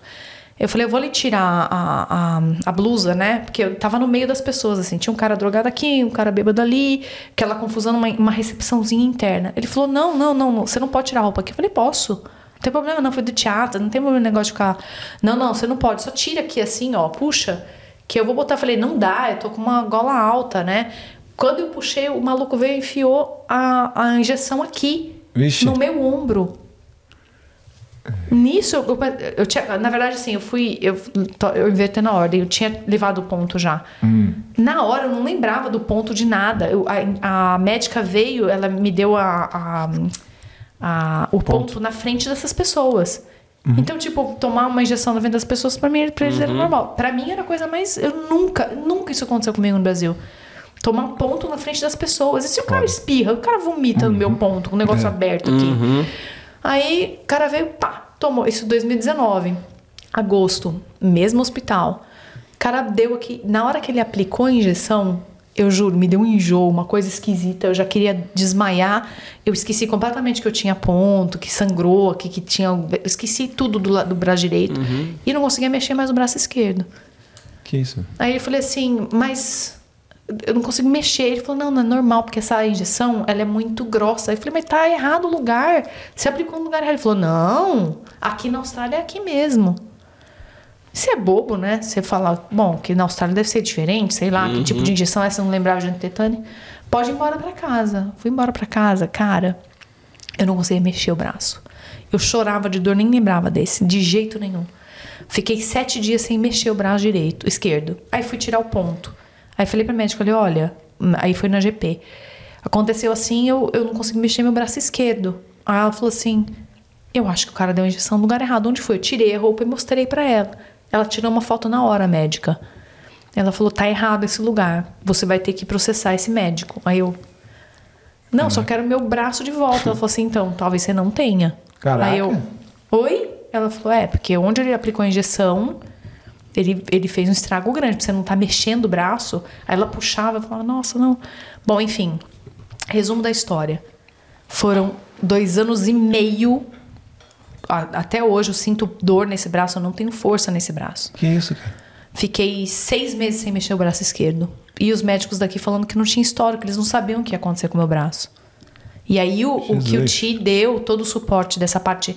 Então eu não recebi uma bolada, mas eu recebi o meu pagamento sem poder trabalhar, porque ainda tem essa médica maluca. Ela falou: ah, você tá com dor nesse braço, mas você pode trabalhar, porque você tem a outra mão. Eu falei, mas eu sou Eita. garçonete, eu levo a- a- aqui com essa mão. Falou, mas você leva nessa. Porque essa tá boa. Eu falei, é, realmente, graças a Deus, essa tá boa, mas essa aqui não tá. Ela falou, não, mas você tem que voltar a trabalhar, porque não dá pro seguro ficar pagando você. Aí eu voltei tentar trabalhar. Mas assim, tipo, trabalhei duas horas e saí chorando do QT. E aí, bom, resumo da história: dois anos e meio, por seis meses completamente sem trabalhar. Isso eh, foi em agosto. Eu apliquei meu visto em novembro, agosto, setembro, enfim, logo depois eu já estava aplicando o visto.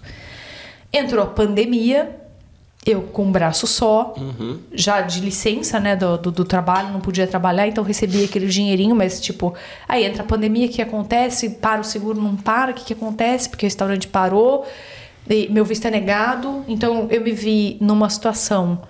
eu- A gente estava fazendo house sitting na época para juntar dinheiro para aplicar o visto, então eu vi numa situação. Os house sittings todos cancelados. House sitting, para quem não sabe, é quando você a pessoa vai viajar e você fica cuidando da casa ou dos animais da pessoa. Então tinha, a gente tava fazendo isso já fazia alguns meses e era muito legal, a gente adorava, essa é outra história. Mas aí todos os contratos foram cancelados. Então eu me vi numa, numa situação sem emprego, com um braço só, sem ter onde morar, porque o House City a gente tava indo morar no carro, o Edu. Porque era a única coisa que a gente tinha. Ele fazia, nessa época já, por causa da história das costas, ele começou a trabalhar como Uber. Então, eu falei, cara, que, que, que eu tô fazendo na minha vida? No meio da pandemia, tipo, sem saber o que tá acontecendo, sem um braço, o outro braço não mexia, fazendo fisioterapia, fazendo um monte de coisa pra ver se eu conseguia recuperar o movimento da mão, pelo menos. E falei, cara, ferrou-se, né? Daí a gente tava indo morar no carro já, porque o último house sitting voltou e o visto negado. Falei, bom, tá legal essa vida aqui. Filha da puta daquele passarinho cor-de-rosa que me seduziu. Agora tu ri, né? Agora tu ri. Agora eu dou risada. Mas aí como é que foi essa questão do visto negado, assim? Você recebeu a notícia? Como é que foi? Como é que Foi você muito chegou? rápido. Só, só pediu, você chegou a processar o cara, o médico? Não? Não, eu, é, eu, na verdade, processo, não o hospital, porque aí, na- terminando a história do hospital, né, que é, é ridículo, porque você é imigrante aqui. Você esquece que você é um imigrante, né? Então, assim, pra eu provar que o hospital tava errado, essa é a minha palavra contra dele, porque eu tinha foto do lugar, mas realmente, segundo o Instituto da Medicina da Austrália, esse é o último, é o último ponto que você pode aplicar uma injeção no ombro. Só que ele aplicou no ângulo errado, além de tudo. Então ele perfurou minha bursa, deu tendinite, bursite, todos os itens que você pode imaginar. E o frozen shoulder, que foi o que fez com que meu ombro um parasse de mexer. nervão ali estranho. Que... Foram dois anos e meio. Dois anos e meio. Mais de 200 sessões de fisioterapia. Caraca. E tudo, todas as Isso, terapias que você pode imaginar, e remédio pra cacete, e, meu, quatro injeções de. Sabe aquela hum, infiltração que os Caraca, os atletas tomei? fazem? Quatro. Parecia um baiacu de, de inchada, assim. E, enfim. Então a Austrália estava em, em dívida com você. Tava, meu, a Austrália me jogou no chão e falou: vai, quero ver agora se você vai gostar É. daqui. Quero ver se você vai gostar dessa porra desse passarinho rosa. Quero ver. e aí, o que aconteceu foi: eu apliquei o meu visto, quatro meses depois ele foi negado. Foi Já de negado. cara, assim, quatro meses. Quatro, não deu tempo de recuperar o dinheiro que a gente tinha aplicado, porque eu apliquei eu, meu marido e minha filha, é, uma- um caminhão de dinheiro, quase 20 mil dólares, né, para todo mundo, e, e taxa, não sei o que, exame, nananã, enfim. E, e, tipo, eu peguei todo o dinheiro que eu tinha e dei para isso, né? E, e eu não tava trabalhando, só tava recebendo o dinheirinho lá do, do coisa, não podia trabalhar, não tinha nem como. Só o Edu de, de, de motorista aí trabalhando pra, pra segurar a onda. Eu falei, cara, que, que, que, eu tô- que, que tá acontecendo? Mas eu, eu fiquei tão é, sem, sem reação. Eu fiquei Meio que em choque, paralisada, assim, assim, tipo, eu olhava quando, quando tocou, porque no mesmo dia minha gerente ligou e falou: Olha, não vai ter mais shift mesmo aqui, porque daí o que aconteceu? Quando eu tive que voltar para trabalhar, eu ficava ali fazendo nada, mas eu tinha que ir pro coisa. Então eu ficava trabalhando com uma mão só, limpava as coisas e tal. É, ela falou: Não vai ter mais shift para você. Obviamente a Bambu já estava parada desde que começou a pandemia. 2019 já não foi um ano legal para Bambu. Então já não tinha mais evento, obviamente não ia ter. Ah, o Edu tava fazendo Uber Eats, graças a Deus, que foi o que segurou, porque a gente começou a entregar comida pro pessoal que era. era Do hotel lá, o. Pra todo quarentena? mundo, é, pros caras de quarentena, pra professor que tava trabalhando todo mundo. E, e aí eu me vi aí sem, sem rumo. E aí a Sandra falou, cara, eu, eu não tenho estrutura pra receber vocês, mas eu tenho um quartinho aqui. Vocês ficam aqui e, cara, não precisa pagar nada. A gente se vê numa situação que no mesmo dia. Ai, nesse dia ligou o agente de imigração, o, o cara que fez a aplicação, e falou: Ó, seu visto tá negado, infelizmente, tal, não sei o que. Eu falei, Mas por quê? Por que que negou? Aí eu falei, ah, por uma série de razões, não quis explicar. E eu vou te mandar o e-mail da imigração. Aí eu peguei aquele e-mail e, e aí eu comecei a. Ah, falei, não, peraí, tem alguma coisa errada. Porque todo mundo falou, naquela época não era impossível esse visto. Eu não, não apliquei achando que era 1%. Não, tinham chances reais, todo mundo falava. Eu tinha idade, estava tudo certo. Assim, era a minha segunda alternativa. A primeira era a Tasmania. Então, assim, tipo, não tinha por que dar errado. Aí eu fui começar a espezinhar para entender o que, que era ali que estava rolando. O que aconteceu? Ele aplicou no último dia que Perth não era regional, ele aplicou como se o visto fosse em Perth. Só que ele tinha que ter aplicado em Dunsborough. Bambu era em Dunsborough na época. Lembra dessa história da regional? Que você Sim, foi pra, sim. né? Ah, ele aplicou aqui. No último dia. Tipo, eu não sei o que deu na cabeça desse cara. Então, isso foi um erro. Aí teve algumas coisas erradas ali que Você acha aconteceram. que é incompetência ou é falta de atenção? O que você acha que Eu é? acho que foi uma, sé- uma série de coisas. Eu acho que foi incompetência, assim, tanto que ele não tem mais a licença. Não preciso nem falar o nome, porque ninguém vai passar por esse perrengue. O cara perdeu a licença. Entendeu? Não foi por minha causa. Então, por nem denunciei o cara, foi. Culpa dele mesmo. O, o- a vida fez isso com o cara. Então, acho que foi a falta de atenção aos detalhes, foi incompetência. Ele, ele era contador, esse cara também era contador da Bambu. É, ele fez uma outra cagada muito séria, que eu carrego até hoje essa cagada, porque na época desses shows todos, as histórias são conectadas, né? É, eu sempre guardei o GST, porque foi a única coisa que eu, que eu entendi, que aqui todo evento que você faz, você tem que guardar os 10% de GST. E eu guardei os GSTs. E aí, como esse evento do Marcos Bellucci não teve... é, como se diz, não teve lucro o evento, ele, ele meio que se, se empatou né? a, a Austrália inteira. Ele falou: não, eu- a gente pode devolver o dinheiro do GST pro sponsor. Aí eu falei: não. E quem vai pagar o imposto da bambu? Ele falou: não, mas tá tudo certo, é assim mesmo. Aí eu falei: eh, tipo, tudo tava em jogo no meu visto, entendeu?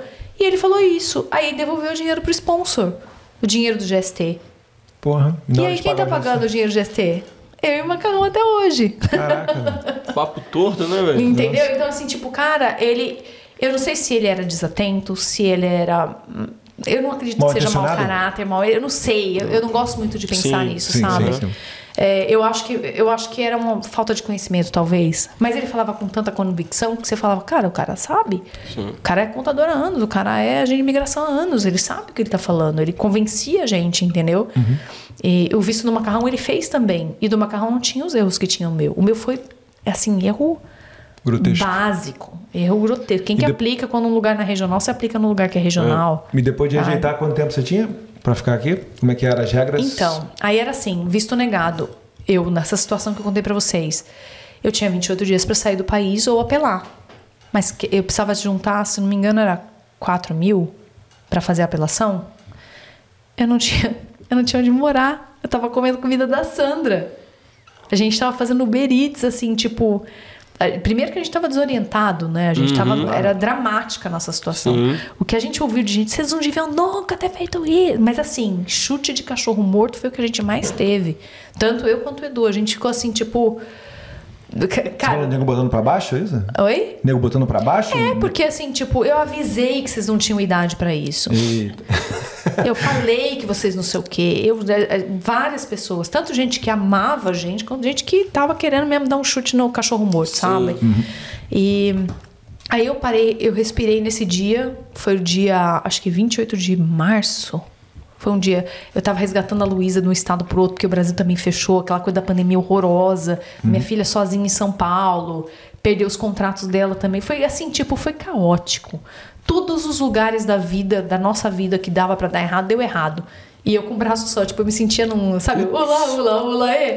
Eu tinha que arrumar dinheiro com o braço só, não sei o quê, a filha no Brasil, nananã.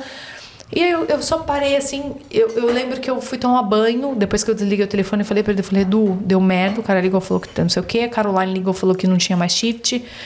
Eu tô aqui, a gente tava na, na transição de um house sitting pra arrumar um lugar pra ficar, então a gente tava uma semana de Airbnb que a gente já tinha fechado nos, há cinco meses atrás, que era a transição. O cara da outra casa falou, olha, infelizmente eu realmente não vou viajar, era um Sim. contrato de seis meses que eu tinha pra ficar na casa do cara, ou seja, tava ferrada. Eu lembro que eu, eu sentei na cama, botei a minha mão assim. Eu sou muito da meditação. Não sou. Eu faço as minhas orações e tal, mas eu sou muito da meditação. Eu falei, cara, eu preciso organizar minha cabeça, porque tá tudo tão zoado. E a lágrima descia assim, ó. Mas assim, tipo, era, era uma cachoeira. Mas eu tava, eu tava fria. Assim. E aí eu fui tomar um banho, eu fiz uma meditação, fui tomar um banho e falei, cara, ninguém vai ter 4 mil dólares pra me dar agora. Ninguém. Talvez aquele sponsor maluco lá, o gringo apaixonado. Mas eu não vou ligar pra ele. Porque, cara, o cara tá, sei lá, na Tasmânia, Tailândia, viajando com a mulher, sei lá onde ele tá. Tinha perdido o contato com o cara. Mas se eu conseguir que um pouquinho, que todo mundo me preste um pouquinho, eu talvez consiga fazer esse apio. E a gente tava nessa, tipo, será que a gente vai embora? Ter- tinha uns voos, você lembra daquela época que tinha uns voos de que a imigração arrumou, a imigração, a embaixada sim, sim. arrumou? Sim, sim. A gente tava meio que nessa de ou ia nesse voo pro Brasil ou tentava o apio. E eu falei pra ele, eu falei, a gente não tem, não vai ter nada pra fazer no Brasil, a gente faz eventos, o que, que a gente vai fazer no Brasil? Aqui, pelo menos, você tá Uber Eats, a gente começou a fazer umas contas, aqui a gente vai trabalhando de Uber Eats, a gente trabalha 12 horas todo dia, eu vou com você, eu te ajudo, eu não podia dirigir, na época ainda não tava bem pra dirigir por causa do braço, mas eu vou com você, a gente vai conversando, eu- eu te ajudo a entregar a comida, a gente vai junto. E o Edu diabético morrendo de medo do Covid, né? E a gente morava com as crianças e a Sandra tem as- os dois meninos dela, e na época eles iam pra escola. E tinha uma coisa do- da criança ser hospedeira, lembra? Sim. As crianças são hospedeiros, eles não pegam Covid, mas eles passam. Passam. E aí tinha dia que a Sandra pegava as crianças da vizinha, que tava também louca trabalhando, as crianças dela, e a gente ia sair, e o Edu assim, ó. Eu olhava as crianças, tipo, as crianças eram demônios pra ele, entendeu? De medo. Sim. E aí a gente começou a sair antes das crianças acordarem e voltar depois que as crianças estavam dormindo. Sem entender que, imagina, a gente podia pegar Covid em qualquer lugar que a criança estava tocando, né? Mas enfim, ninguém sabia nada de Covid e, e assim foi. E aí eu fiz a vaquinha virtual. E aí eu falei, cara, Então, isso tudo rolando e os 28 dias contando. contando. Caraca. Na verdade, eu, eu tinha ou 28 dias pra ir embora ou Ou APU. Ah, sim. E aí isso foi, tipo, a decisão foi muito rápida. Eu, eu decidi, eu lembro que eu cheguei na casa da Sandra, a Sandrinha dançarina, né? Não sei. Vocês vocês conhecem, obviamente. Claro.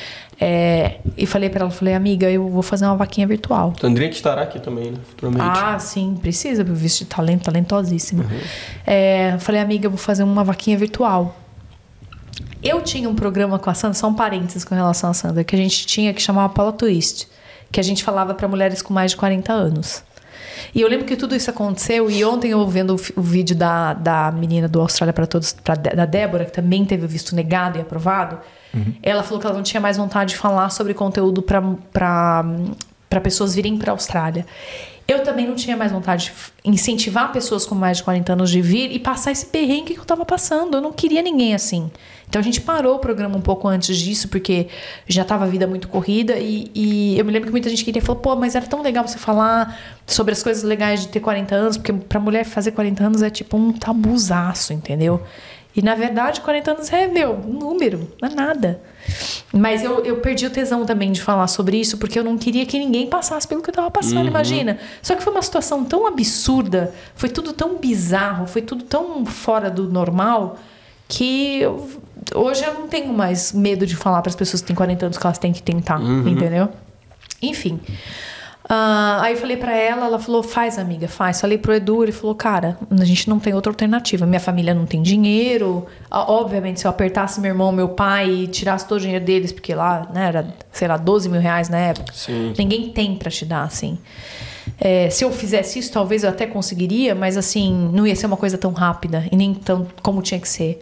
Aí eu fiz a vaquinha. Falei, ah, eu tenho uma semana para conseguir dinheiro. Em menos de 48 horas eu consegui o dinheiro. Mas foi assim, uma coisa que eu me lembro do dia que eu vi que eu apliquei. Que eu vi o primeiro, a primeira doação de um casal de amigos meus daqui. Eles doaram 350 dólares. Eu olhei e fiz, quem dá 350 dólares?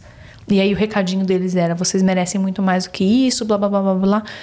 E aí aquilo foi, foi transformando, foi me transformando, porque eu tava tão jogada com a cara no chão, tão toda errada, que cada mensagenzinha de cada pessoa que aparecia ali, olha, 5 dólares, porque eu sou estudante aqui, mas eu vi sua história, não sei o que, nananã. Aí o povo do Brasil, aí o amigo dos Estados Unidos, o amigo, todo mundo na pandemia e todo mundo te ajudando. Uhum. Então foi um momento que você, você olha e fala, cara, as pessoas têm compaixão. Eu, não- eu, eu não tinha. Sempre eu tive no lugar de ajudar as pessoas, eu nunca fui ajudada. Então eu tava num lugar que eu não tava entendendo o que tava acontecendo, né? E aí eu olhava assim na casa da Sandra com as crianças, tudo.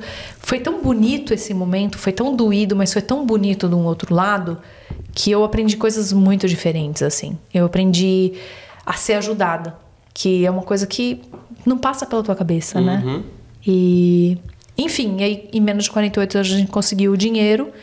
Ajuda a comunidade de Perth. da, de Da Perth- Austrália. da Austrália, porque daí tinha feito, lembra? Sydney, Brisbane, um monte de promotora que trabalhou comigo em Sydney, em Brisbane, os produtores de eventos da outra costa, os amigos do, do resto do, Brasil, do, do mundo, porque tem um amigo meu, o médico dos Estados Unidos que ajudou o Edu na coluna. Todo mundo foi se envolveu com a história de alguma forma, entendeu?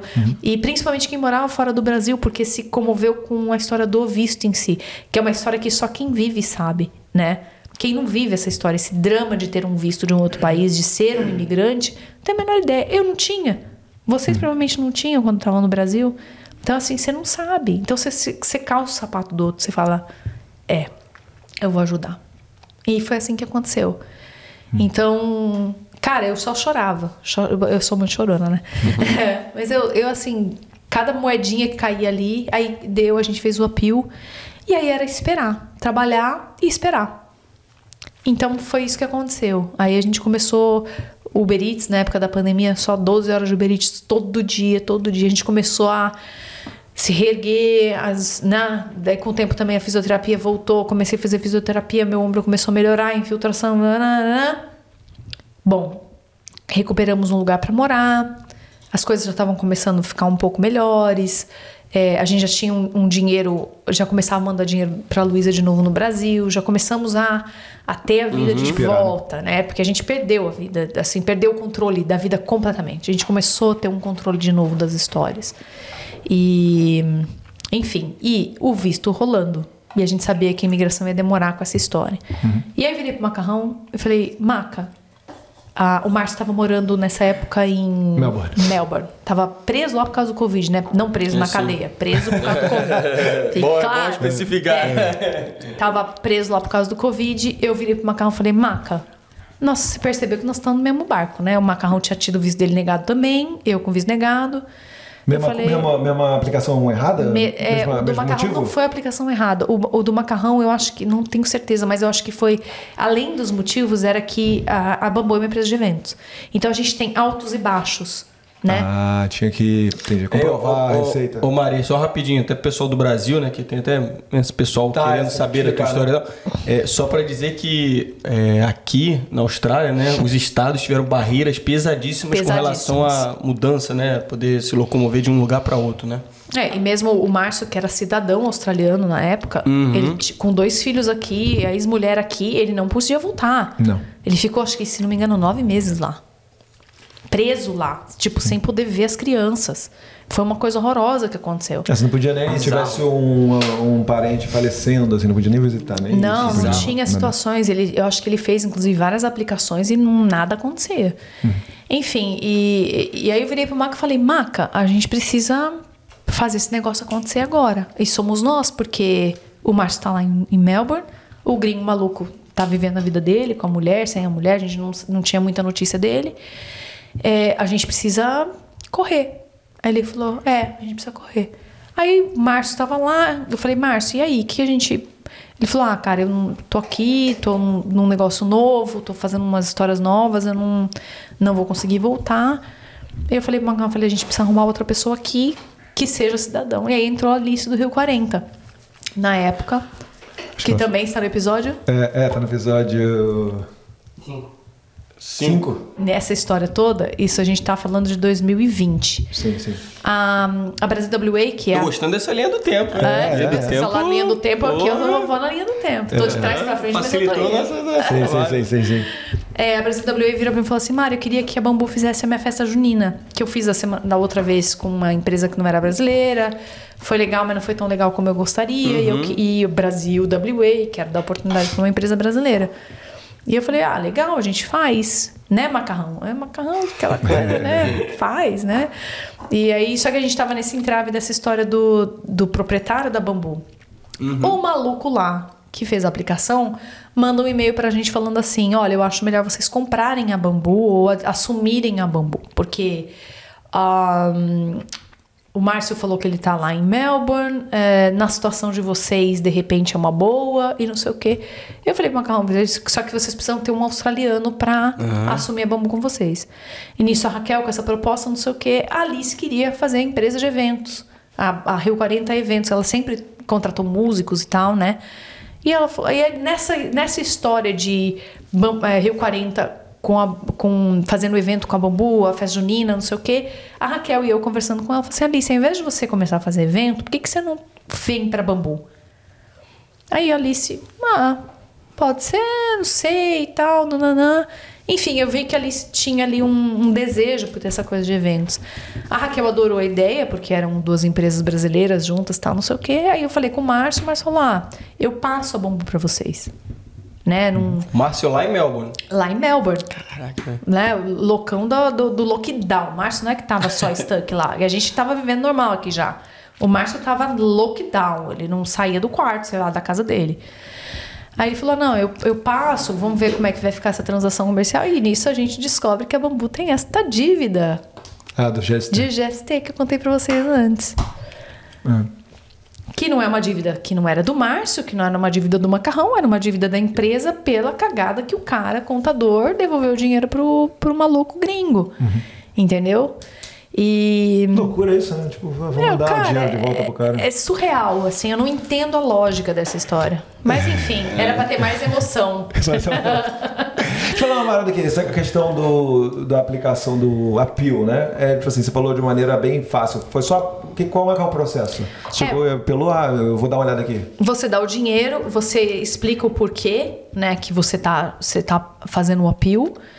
E, e aí eles fazem uma fazem um upload de documentação de coisas. Ah, tem uma lista lá que você tem que É, mandar pra eles, dar uma uma olhadinha. história e o dinheiro. Paga, e é isso, e aí você espera.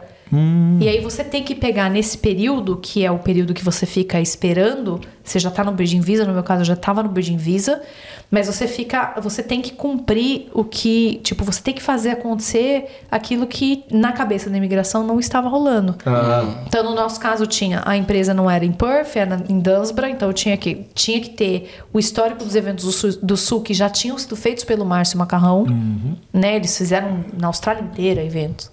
Então eu tinha que resgatar essas histórias e, e fazer com que a Bambu tivesse uma estabilidade financeira. Então a gente começou a fazer muito evento. E nisso a Alice entrou, entrou com um fôlego novo, maravilhosa. Veio com. Meu, a Alice é genial, né? Uma mulher que tem uma energia, um dinamismo. Ela veio com tudo com essa história da- dos eventos e a gente começou a reativar os eventos aqui. Então começou, quem que a gente tem de músico? Ah, tem Edgar, tem a Mayra, tem quem mais? Ah, o Edu canta no Monobloco, quer fazer uma banda.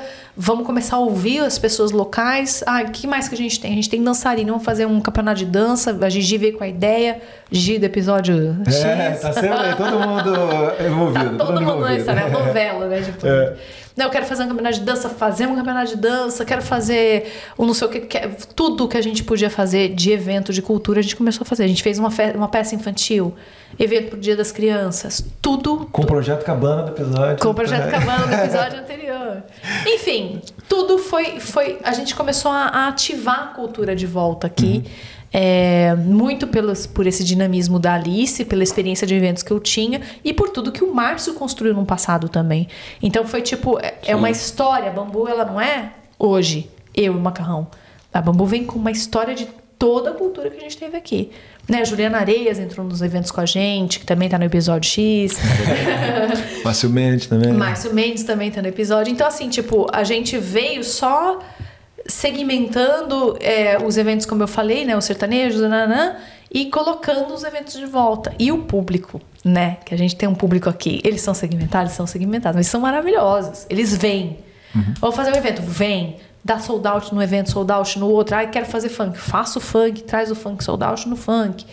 Enfim, tudo que a gente propô, que a gente fazia de proposta vinha. E o dinheiro foi crescendo o bolo financeiro. E com a Rio 40 junto, Rio 40 trouxe uma experiência muito legal com a gente, que foi não só a música, não só o teatro, mas a experiência da cultura brasileira pro australiano. Então, assim, tipo, o cara vinha, ele experimentava a comida da Alice, ele via a música, ou a peça de teatro, ou o campeonato de dança, ou o que quer que seja, e assim a gente foi fazendo com que a coisa ficasse com um corpo bem legal. E a gente cresceu a empresa nos últimos dois anos em 16%. Boa. Então, assim, não tinha razão da imigração virar e falar, não, os caras não estão fazendo. No meio de uma pandemia, uma, evento- uma empresa de eventos crescer 16%, quase 40 eventos feitos. Tendo evento Então, cancelado. Com o evento cancela. troca, passa pra frente. A gente aprendeu a ser flexível também. E o público também. Porque no começo, cancela um evento. Nossa, cancelou um evento, que absurdo, quero meu dinheiro, não sei o quê. Gente, cancelou um evento. A festa junina foi a festa junina do ano passado, né? É. Cara, aquilo foi bizarro. A gente montou uma festa inteira, numa festa para mil pessoas lá no Badlands. A hora que a gente foi abrir o portão, o Mac McGallen ali, ali anunciou que fechem tudo ao meio-dia. O portão abriu às 11h30. Essa daí foi foda. Essa foi muito foda. Você foi Tipo- comunicou do, nega, né, do lado negativo, né? Icônico. Cara, esse foi evento aí. muito. Eu olhava assim com aquilo tudo pronto, as pronto. pessoas na porta entrando. É. As comidas prontas, todo mundo. Então, tipo assim, foi lição de vida atrás de lição de vida atrás de lição de vida. E por um lado, a gente vivendo uma pandemia que não era uma pandemia, né? Porque essa pandemia chegou aqui pra gente esse ano. Então, assim, tipo, a gente tava vivendo como se não houvesse amanhã, felizes da vida fazendo evento, enquanto o nosso povo no Brasil morrendo. Então era uma coisa, tipo, às vezes eu postava um evento inteiro, aqui, né? é, no mundo inteiro. E a gente aqui super protegido, nossa bolha de WA, É. só WA Sim. no mundo inteiro. Tanto que esse ano, pelo que a Raquel da Brasil WA falou, esse ano foi a única festa junina que aconteceu em todo em todo mundo. No mundo. Só em WA aconteceu, porque essa que foi cancelada e depois aconteceu mesmo. É. Virou Augustina. Mas a gente foi, e foi, meu, dando cambalhota aqui, não sei o que, levanta, vai e tal. Enfim, dois anos passaram. Até que em outubro do ano passado, 2021, é, eu tava fazendo um evento de samba, uma roda de samba com o Thiago. Me manda, a imigração manda a, a coisa. Vai ter o, o hearing e tal. A advogada, que a advogada já estava no processo. Essa advogada que viu o, o processo como um puzzle, ela falou: A luz no fim do túnel. é, vai, vai ter o, o, o- a imigração está pedindo ouvir. esses documentos. Aí começa, né? Márcio, me ajuda com o documento de, das coisas que você fez no Sul. Márcio, meu, fantástico, super generoso, veio com toda a documentação. Alice o tempo inteiro do meu lado. Ali, ah, apareceu quem? O gringo. O nome dele é Alex, eu posso falar, a comunidade conhece ele. Pa- Reapareceu com uma impressora de presente, falou: me dá as cartas que eu vou. Eu vou conferir as cartas, ver se tem alguma informação que não tá batendo, não sei o que, eu vou ver o inglês, porque tem que ter o inglês técnico. Eu falei, tá bom. Então, assim, tipo, veio um, um- um monte de gente e, e ajudando, e o Edu ajudando, todo mundo ajudando e tal. É, e o macarrão correndo com os eventos e os músicos todos. né, Foi bonito, assim. tipo, Foi outro momento que foi. Cara, eu, eu comecei a sentir uma esperança, assim, sabe? Em outubro do ano passado. Eu falei, hum, eu acho que vai dar, porque, cara. Aí nessa entrou o Bruno Contador do episódio X. Caraca, todo mundo, velho. Todo mundo passou aqui. Todo mundo. Cara, esse visto não foi só meu, esse visto foi de todo mundo. O Bruno, quando a gente. Quando a, a Alice entrou no business, né? A Alice virou sócia da Bambu, a gente já, a gente já tava com déficit do computador, já não queria olhar pra cara do cara, já queria. Na verdade, eu queria socar o cara. Eu não sou uma pessoa agressiva, mas eu tinha vontade de pegar o cara e falar: Meu, o que, que você fez da sua vida? É. Por que, que você tá fazendo nessa existência? Porque você é um bosta. Juro por Deus, tinha vontade de fazer isso. Mas não fiz. Mas entra o Bruno Contador, que, cara, você tem um contador, você tem uma comunidade como a gente tem aqui, não é uma coisa simples, né? Você tem um lugar que você vai pra dançar, você tem um lugar que você vai pra comer. Você tem um contador que você pode falar em português com um cara que te explica tudo direitinho, que, como o Bruno tudo. faz. Cara, sentei, a gente sentou com o Bruno, o Bruno, olha, tá assim, assim, assado, e o Bruno foi organizando, assim, o Bruno fez um trabalho brilhante para Bambu. A gente hoje está saindo do enrosco da dívida, de tudo que a gente tinha, por conta do Bruno. Assim, ele- a gente foi fazendo um, um rastreamento de tudo e hoje a Bambu é uma empresa extremamente saudável. A gente está saindo desse movimento de pagar o GST, mas o resto está tudo pago, está tudo certinho. Empresa muito saudável, muito com crescimento muito alto por conta do Bruno. Bruno foi o responsável por isso. E aí a gente, a gente nessa, o o Bruno preparou essa documentação toda do crescimento da Bambu, do desenvolvimento, de quantos eventos, sei o quê. E eu fazendo uma história dos cinco anos da Bambu, com os eventos que o Márcio fez no Sul. A gente fez um evento com as meninas do Forró, estavam fazendo um evento em Margaret River. A gente foi com eles lá para fazer, é, com o John da dança. Todo mundo entrou de alguma forma. Todo mundo ajudou como podia ajudar. A Juliana Areia estava cantando, a gente foi, fez junto, não sei o quê. Todo mundo que podia botou a mãozinha pra, pra dar aquela abençoada, sabe? E, hum, e no fim do dia a gente apresentou os documentos. Foi, meu, foi uma epopeia. Essa coisa do documento é uma coisa a ser super desgastante, porque você tem que deixar tudo. E eu faço assim, as minhas planilhas, a metade em português, metade em inglês. Que eu esqueço o que que é, eu boto aqui em português, sei o quê. Então eu tive que traduzir tudo bonitinho, deixar uma pasta para advogada com o histórico inteiro da bomba. Porque tem muita gente que aplica um visto e a empresa é fantasma, não existe. E a gente tem tudo, a gente tem rede social, tem tudo. E eu queria deixar a documentação da nuvem também, de documentos financeiros e planilhas e planos, tudo para imigração conferir. E foi assim que a gente fez. A advogada, quando pegou a documentação, ela falou: Nossa. Aí eu, o pessoal da, da agência de imigração que estava ajudando a gente também deu uma olhada em tudo, entregamos tudo junto. Ela falou: Cara, aquele 1%, hein? Well done. Aí eu falei, bom, você acha que vai dar certo? Ela assim, ó, do macarrão é bem mais simples o caso, porque como a gente tava junto, a documentação era a mesma, a mesma empresa, dois vistos separados. Então assim, do macarrão tá muito perto. O seu a gente ainda tem muito problema para resolver por conta das cagadas que o cara fez. Eu falei, não tem problema, vambora. Aplicou, aí começa aquela tortura, né? Aí isso foi em outubro, novembro, finalzinho de novembro veio o a aprovação do macarrão. Cara, quando aprovou do macarrão, eu senti que eu tinha aprovado 50% do meu visto, É. porque tava tudo tão junto que eu falei. E aí me deu uma esperança. Eu falei, ah, meu Deus, eu acho que talvez, talvez. E aí em dezembro veio a minha ligação.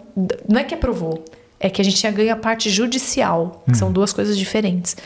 Então o macarrão aprovou o judicial dele em novembro e a minha em dezembro. Eu recebi a prova. Eu recebi na, na privada minha, né?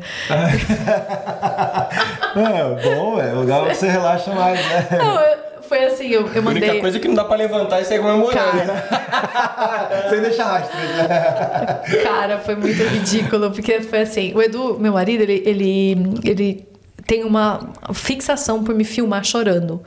Pouco importa se é do bem, se é do mal, desde que tudo isso começou a acontecer, ele começa, eu começo a chorar e começa a filmar. Ele vai e filma. E aí, eu tinha mandado um recado pra advogada de uma dúvida, eu não me lembro exatamente qual que era a dúvida. E essa advogada, ela era super, ela é super, meu, ela era especialista na minha lei. Então, australiana, assim, daquelas bem sérias, assim, sabe? Aquelas de filme mesmo. Então, se eu mandava um e-mail pra ela, ela me ligava. E eu odeio falando no telefone inglês. Odeio. Toco o telefone e falo, ai. Mas ela precisava saber tudo que ela tava falando. Então, tipo, tinha que ter muita atenção. Ficava com fone e tal. Aí eu mandei um e-mail e falei, ai, preciso fazer um xixi. Fui no banheiro. Quando eu fui no banheiro, levei o telefone, porque falei, meu, se essa mulher liga, eu preciso atender. Se você não atende, ela te liga só três dias depois. Eu precisava resolver. Levei o telefone, botei o telefone ali, fazendo um xixi, tá, toca. Falei, ai, meu Deus, é ela. No que eu atendo o telefone, ela falou, olha, Mari. É, eu estava pegando o telefone para te ligar para responder a sua dúvida e recebi o, um e-mail da imigração. Aí eu, ah. Eu falei, o seu projeto, o seu a parte, o juiz aprovou, mandou uma carta maravilhosa para né, sobre o histórico do, do, do que foi analisado. E não sei o que ela começou a falar, eu falei, oi? De novo, né? O que isso quer assim. dizer? O que isso quer dizer? Como assim? Ela falou assim: é, agora o processo vai de volta para imigração, mas a parte mais difícil, o seu 1% foi aprovado. E eu não conseguia, eu, tipo, na minha cabeça, eu, eu na privada, assim. Se eu comecei a chorar, o Edu já veio com a câmera. O cara não perdoa. Cara, não perdoa. E aí eu comecei a chorar e ela falou assim. Você tá. Porque para australiano, eles não entendem essa, latina, essa coisa latina do chorado, né?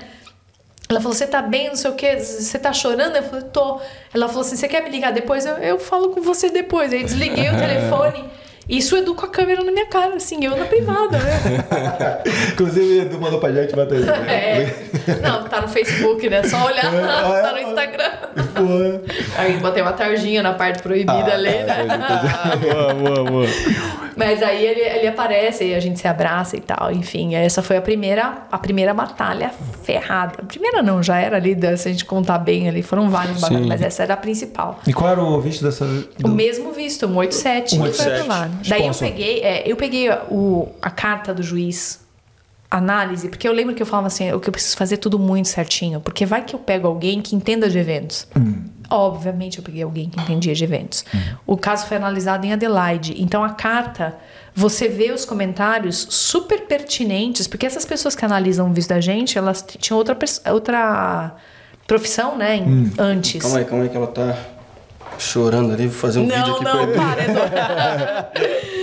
É, é, eles tinham outra. Eles têm outras coisas. E Adelaide é um polo cultural daqui, né? Eu falei, cara, se for pra Adelaide lá. E assim, ia acontecer exatamente o que eu tinha pensado.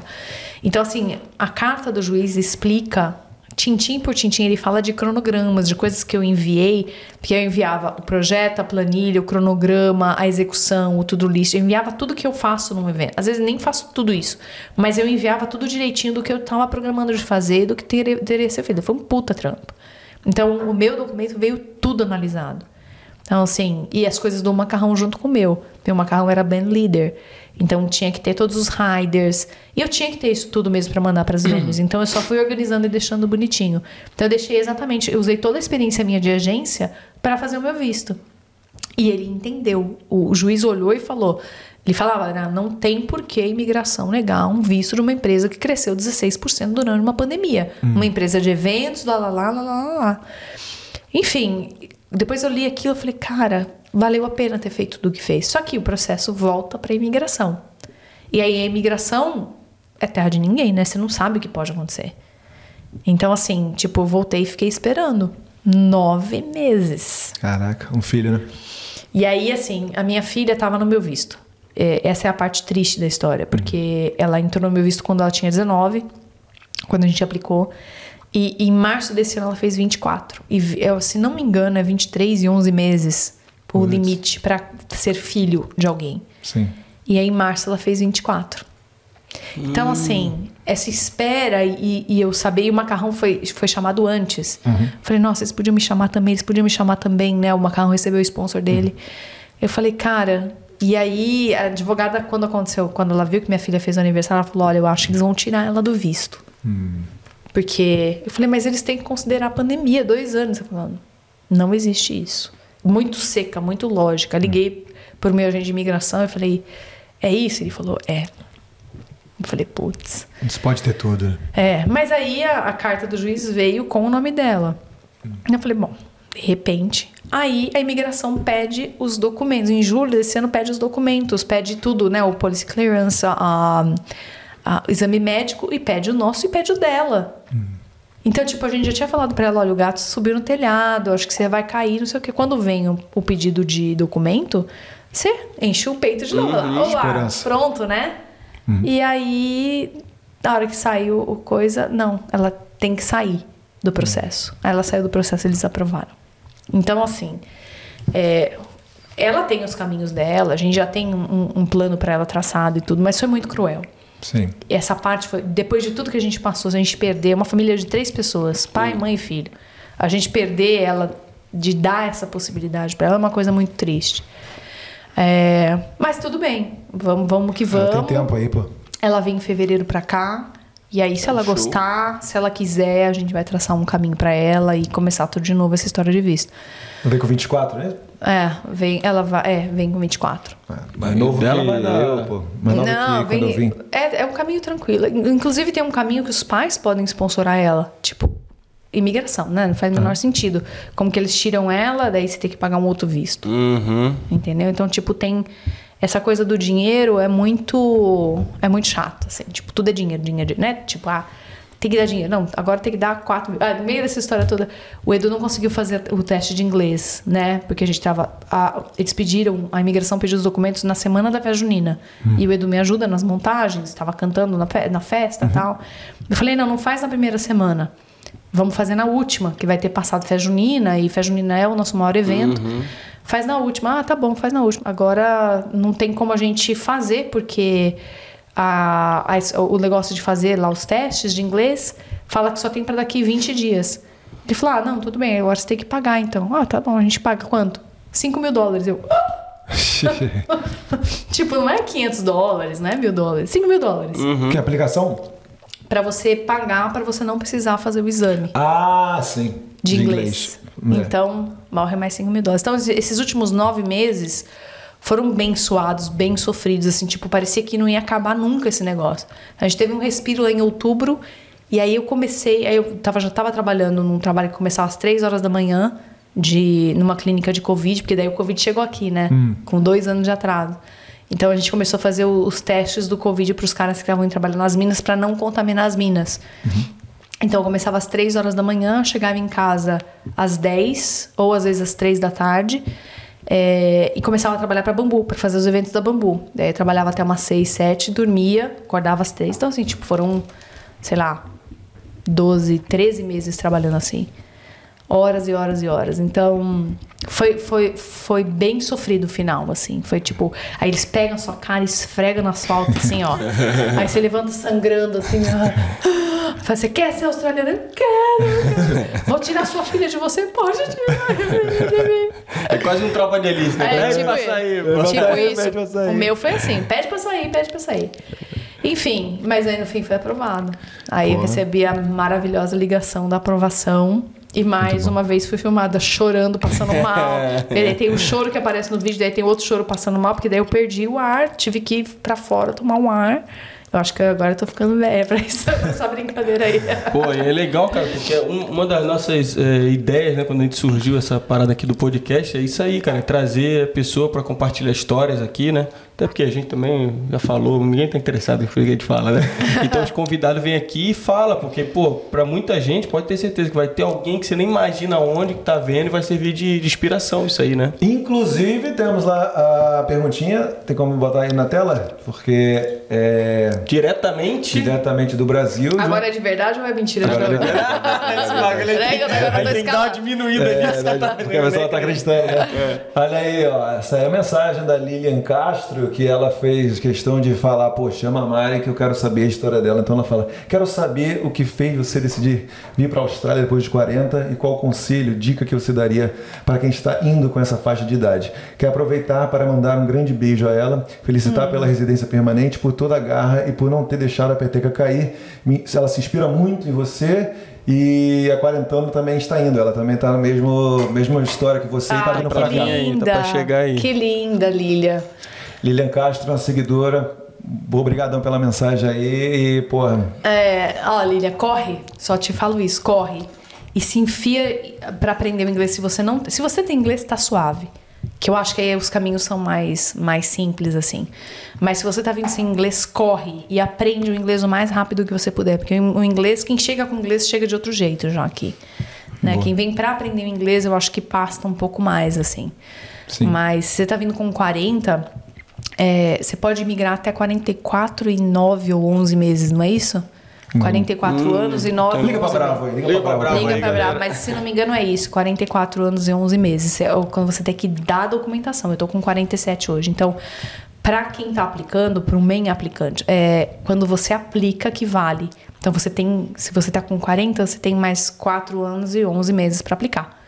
Né? Então chega já focada, já chega, já faz a consulta com a gente de imigração antes de vir, porque de repente você tem coisas que você carrega do Brasil que você já pode ajudar na sua aplicação aqui. É, e se a intenção é migrar, corre. Corre porque quatro anos passa assim, voando. Você vai, se você não tem inglês, você vai levar dois meses para dois anos para aprender a falar inglês de verdade, para realmente poder fazer a coisa acontecer. E, e é isso. E Já fala com a pessoas, gente de é? imigração. Outras pessoas com, com essa mesma faixa etária.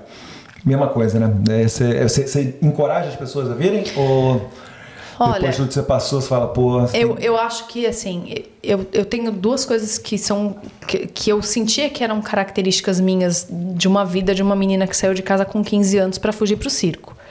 Que são coisas que eu carrego, que são minhas e que eu tenho orgulho de ter, que é a coragem, eu sou corajosa. Então, tipo, isso é uma, uma coisa que eu tenho em mim desde sempre. Porque quem foge pro circo com 15 anos, ela tem a coragem. E a outra coisa é ser resiliente, porque vai apanhar. Não vai, tipo, a, Carol, a menina da West que trabalhava, falava pra mim assim que cada um tem uma história aqui na Austrália. Isso é a coisa mais verdadeira que eu ouvi. Minha história é completamente diferente da sua, da dele, que vai ser diferente da dele, que é diferente da Lilian que tá vindo aí. É, cada um tem a sua história. Cada um vai conseguir lidar com a sua história, com a bagagem que trouxe do Brasil, com que você conseguiu se, se transformar aqui.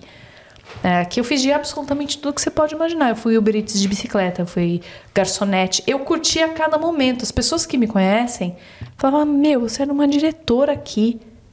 Você estava trabalhando com a sua mesa, com a sua equipe, com tudo. O que, que você está fazendo de Uber Eats de bicicleta em Perth? Qual que é a sua? Né? E eu estava fazendo aquilo e não estava sofrendo com aquilo, estava curtindo, porque era o meu momento. Então, a partir do momento que você é, percebe que a sua história é que vai fazer a sua história lá, que você tem esse clique e, e que você. Porque assim, no meio do caminho não adianta você ser infeliz. Eu acho que eu tive, eu tive alguns momentos que eu fiquei bem derrubada. Esse momento da pandemia, com visto negado, foi um momento que me derrubou muito. É, esses últimos nove meses foram bem difíceis pra mim. Mas assim, eu nunca parei de sorrir. Assim, Edgar me conhece das festas, tô sempre, alto feliz. astral, sempre pra cima. Porque assim, se você deixar a peteca cair, se você deixar a- as circunstâncias da sua vida te derrubarem, cara, vai fazer o quê? Você tem dois trabalhos, de ser derrubado e depois ter que levantar de onde você tá e viver a sua vida.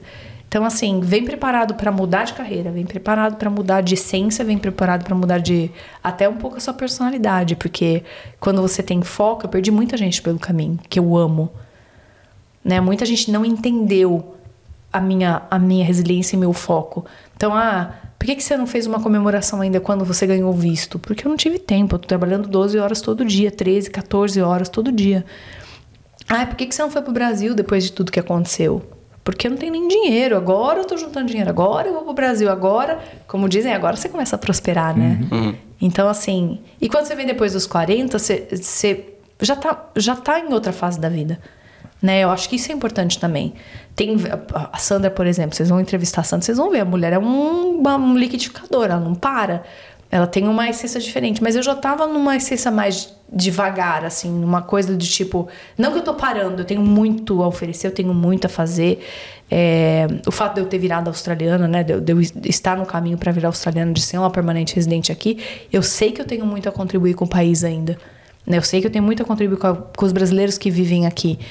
Mas eu já não tenho esse ritmo, essa serotonina aqui, ó, gritando. Eu já não sou mais essa pessoa, entendeu? Então, até com isso você tem que saber lidar. Porque você tá com a experiência.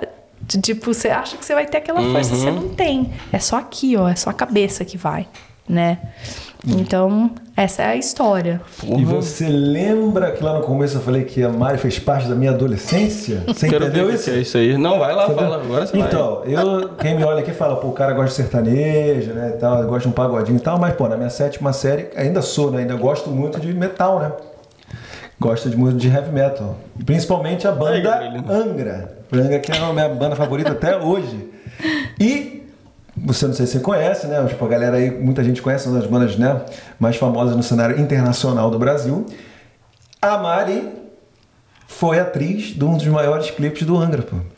Então eu, conhe- eu já conheci ela há muito tempo e não tinha ideia. Aí ela comentou, pô, você conhece aquela banda Angra e tal? Pô, então eu fiz o clipe. Então um clipe que quando era da sétima série, assistia, assistia, baixava lá no casar, no casar, né, que tinha. Casa. Casada, ela baixava lá e tal, via o clipe, falava, pô, que clipe pica. Gostava muito, uma das minhas músicas favoritas, aí descubro que é a Mari. Inclusive, aí bota aí, Gabrielino. Bota, Bota- menos de- bota no ar. Bota no ar aí, Gabrielino. Bota um pouquinho, só um pouquinho pra não, pra não cair. Oi? Botar 3 minutos de vídeo. Não, não, bota, bota só um pouquinho pra não Eu que não ban. manjo muito do metal, eu conheço o Angra. pô. Angra? Então, Claro. ela é- foi a atriz do clipe Make Believe do Angra. Caraca, tu, tu curte também, né, Gabriel? O Ela falou que ela foi alvo de muitas. Complete aí. Entendeu não? O pessoal que tá vendo aí na TV tá. Vai entender. Vai entender, vai entender. Ai, gente. Pô, show de bola, cara. Show de bola. Não, eu, foi várias, várias agências que eu trabalhei. várias agências que eu trabalhei. Eu, te- assim, eu, fui, eu trabalhei como atriz 10 anos no Brasil. Eu nunca fui famosa, mas eu fiz coisas bem legais, assim. Eu tenho bastante orgulho da minha carreira como atriz. É, e esse clipe foi um clipe que eu fiz. Foi a primeira vez que eu, eu fiquei dois dias pelada no estúdio, só com um roupãozinho, porque não podia ter marca no corpo. Porque eu pareço... é, eles fizeram uma releitura da Vênus de Botticelli. ah, com uma puta maquiagem, né? Dá pra ver aí no vídeo. E, e eu tô pelada, só com um manto cobrindo e com a mão cobrindo, exatamente como é a figura da Vênus de Botticelli. E na época, nós estamos falando aí de 90, é né? aí. 93, sei lá. Na época, é, não era super normal. Na época tinha Playboy, ainda as pessoas participavam. Então, tipo, não era uma coisa. Eu contava, mas não era uma coisa que eu ficava contando pra todo mundo. Depois, eu, como eu contei, né? Eu virei diretora de eventos, nananã. Então, eu contava zero ainda, menos ainda. Porque lá, e depois do burnout, ainda com 20 quilos a mais, contava menos ainda. né? Mas aí, volta e meia, por algum. Ex meus chefes, eu, eu tinha alguns chefes que eram. que viram amigos, né? Porque evento, você vira à noite, faz isso o que e tal. Um dos meus chefes, ele, quando ele tava meio boring a reunião, ele vinha com uma pérola minha de atriz de alguma coisa do circo, contava uma história minha do circo. Al- Alguma coisa ele vinha de, de coisa. E numa dessas reuniões estava meio, meio boring, esse meu chefe vira e fala: Não, porque você vê a Mari séria, né? Toda compenetrada. Ninguém viu aquela pelada no clipe do ano. Aí um dos diretores de arte que tava na mesa vira e faz. "Ah, meu Deus do céu! Você não sabe o quanto eu pensei em você quando eu era nova. Ela não usou a palavra que ele usou, né? Mas. Estamos no ar, não podemos falar palavras tão fortes. Mas... Eu vou falar em italiano a palavra. Oh. Omádio. Oh, Deus. É isso? Omádio. Ai, Bota aí no. Google Tradutor aí vocês vão entender o que, que é. Caraca, não. Ai, sensacional, sensacional. Aí Hein, são as, as histórias de Mari. E aí a gente vai se aproximando do final aqui, mas essa semana aí, esses últimos dias, né? A gente tem visto muita gente aí comentando, falando lá da sua trajetória e tudo mais, dando os parabéns. Aí eu queria que você usasse a câmera para mandar um, um recado especial para essa galera que tem mandado mensagem positiva para você. Ai, é. Assim, acho que se eu posso usar essa câmera, esse espaço para agradecer, eu queria agradecer demais para todo mundo que ajudou, tanto da vaquinha virtual, como essas pessoas que eu vim contando na história: Alice, Márcio, Bruno, é, o gringo maluco, o Alex. É, a diva inspiradora do Alex, porque se não fosse por ela também nada disso teria acontecido. Como seria a minha história da Tasmânia, a gente não sabe, né? É, todo mundo da comunidade brasileira, os músicos, os artistas. Ah, eu, eu falei, né, no meu texto, eu falo que esse visto não foi um visto meu, foi um visto da nossa cultura. A Bambu é a primeira empresa, talvez, que a gente tem registrado, é a primeira empresa que sponsorou duas pessoas, meia empresa de, de entretenimento com background brasileiro que sponsorou duas pessoas e foi aprovado. Então, assim, acho que isso é um grande ganho para nossa comunidade. Né, aqui. certeza. Se a gente vê os chineses, as outras comunidades aqui, eles se unem, eles se fortalecem e a coisa vai ficando cada vez melhor. E é isso que eu espero para nossa comunidade aqui, para que a gente possa receber essa galera que tá vindo, que manda as mensagens do Brasil, que assistem as histórias aqui, para que eles não precisem passar pelo que a gente passou, pelas pessoas que passaram esses perrengues com visto aqui, não fui só eu, tem a Débora, um monte de histórias que a gente sabe aí, que passam uns perrengues assim que você fala, meu, e, e não era necessário, né? Assim, é tudo muito genuíno, as empresas são genuínas, é tudo de verdade que a gente faz aqui. Então, assim, é, eu gostaria muito que a nossa comunidade cada vez mais ficasse fortalecida e se ajudasse para receber essa galera que tá chegando de uma forma suave. Sim. Né? E agradecer também a todo mundo que torceu.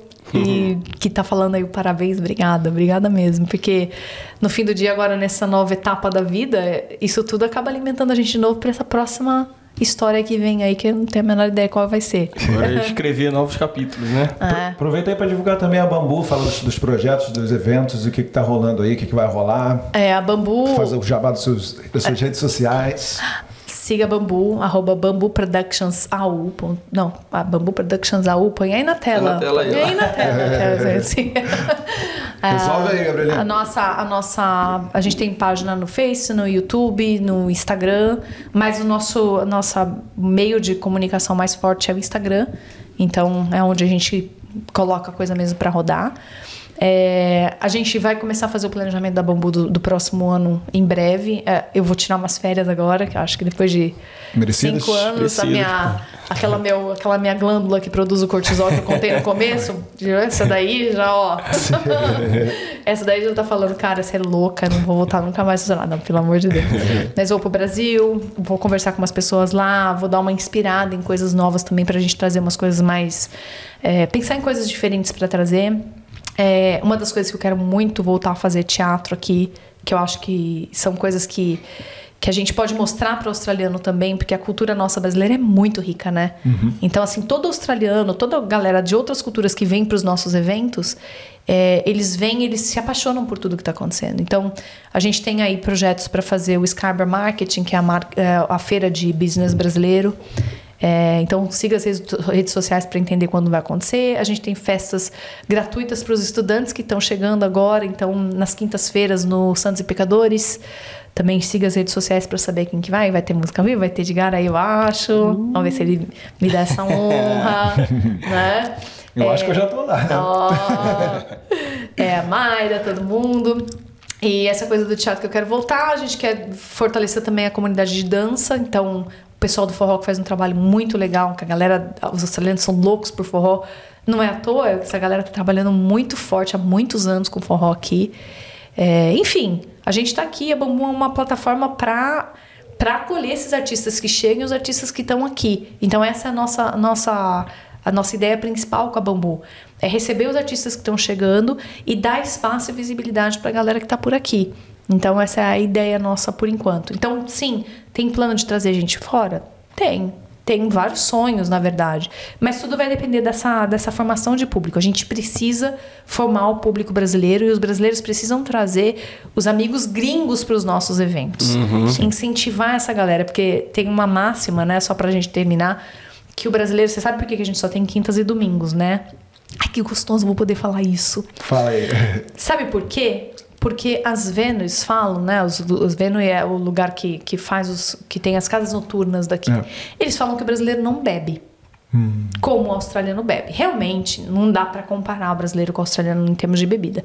Mas o brasileiro tem uma outra cultura também, que é a cultura do esquenta. Então o cara chega na festa e já chega lá em cima. Ele não bebe quanto ele poderia beber. Então, assim, tipo, um ticket médio de um brasileiro numa noite, 35 dólares. Mais ou menos o que a galera gasta na média. Tem uns que gastam bem mais. Mas tem os caras que ficam na Coca Zero ali, entendeu? Então, o ticket médio é 35 dólares. O ticket médio do australiano é 100 dólares. Das outras culturas nepaleses, os chineses, 75, 85. Então, a gente nunca vai ter uma Vênus. Nossa, que a gente possa chegar numa sexta e num sábado. Então não adianta ficar reclamando, ficar puto que a gente faz festa na quinta ou no domingo.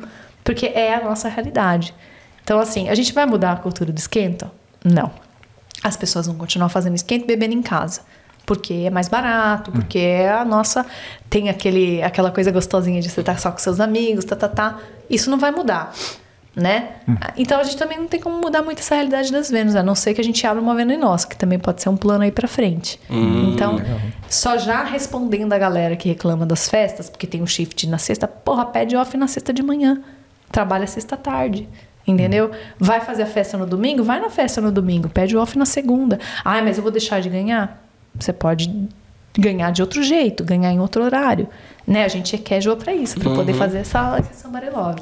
Então, assim, a galera precisa vir, precisa vir, precisa consumir nos eventos para que a gente possa incentivar e a cadeia girar e a gente ter mais coisas legais pra gente aqui pra nossa comunidade. É, se não me engano, os coquetéis lá, a bebida vai ser mais barata também, né? Bem mais barato as duas primeiras horas, inclusive para o povo que reclama que ah, no outro dia vem mais cedo, chega às seis da tarde lá, vai ser acho que 10% de desconto, né, Edgar? Porra, aí eu já não sei, né? Ah, pô, você não é da Bambu? Ó, não é da Bambu. É, não, vai ser Tá mais lá, tá barato. lá no Instagram, tá é, tá no Instagram, pega lá, pega lá.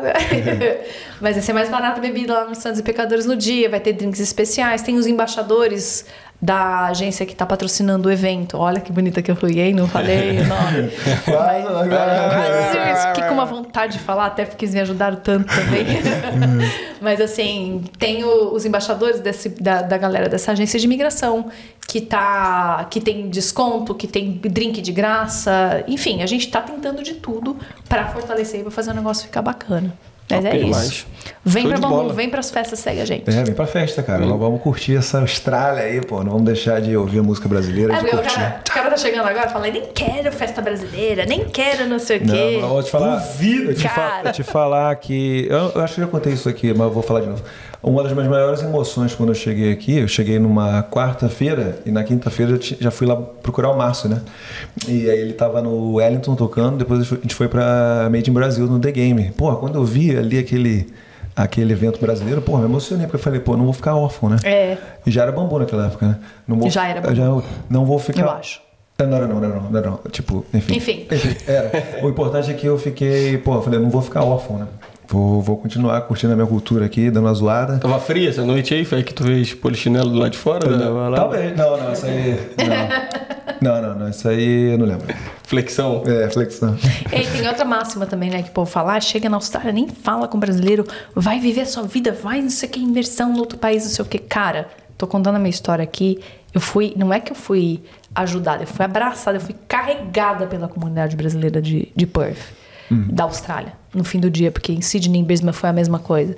Tipo, eu fui carregada. Então, assim, ah, tem o problema do inglês porque você fica só falando em português muitas vezes? Obviamente que tem. Te, te prejudica em alguns aspectos porque você não pratica o inglês como poderia praticar, se você tá tão imbuído na, na comunidade brasileira? Tem, tem isso sim.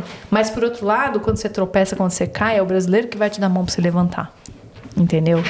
Então eu acho que isso é, é, é um mito. Eu tô aqui hoje, falo inglês, tá tudo certo, trabalho só com australiano.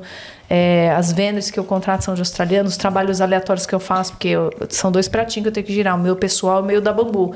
Então, assim, é, no meu pessoal eu só trabalho com australiano, porque é onde a gente consegue juntar um dinheiro maior. E aqui no brasileiro eu trabalho aqui para juntar o dinheiro e fazer a bambu rodar. Então são dois, são dois trabalhos diferentes.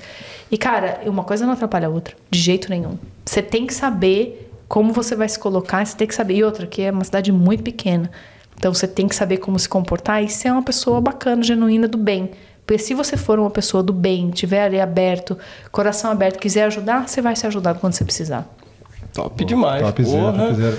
Valeu, meu querido. 58. 58, Caraca. 5.8. Valeu, Mari. Valeu, Mari. Tamo junto. Valeu, junto, Gabriel. Obrigada pelo convite, pessoal. Valeu, gente. Ó, pessoal, chegou até aqui, não se inscreve de se... não se esquece, não se inscreve, Não se inscreve né? Se inscreve canal, também, não, pô. mas não se esquece de sentar o dedo aí no like, se inscreve aqui no canal e a gente se vê semana que vem. Não É nóis? Já falou alguma coisa aí, Gabriela? Eu falo, fala Algum alguma coisa recado? aí. Faz aquele recadinho final. Aquele recadinho final que a pessoa que as sol- solteiras gostam. Fala aí. Depois de tudo isso, você tá passado com essa história.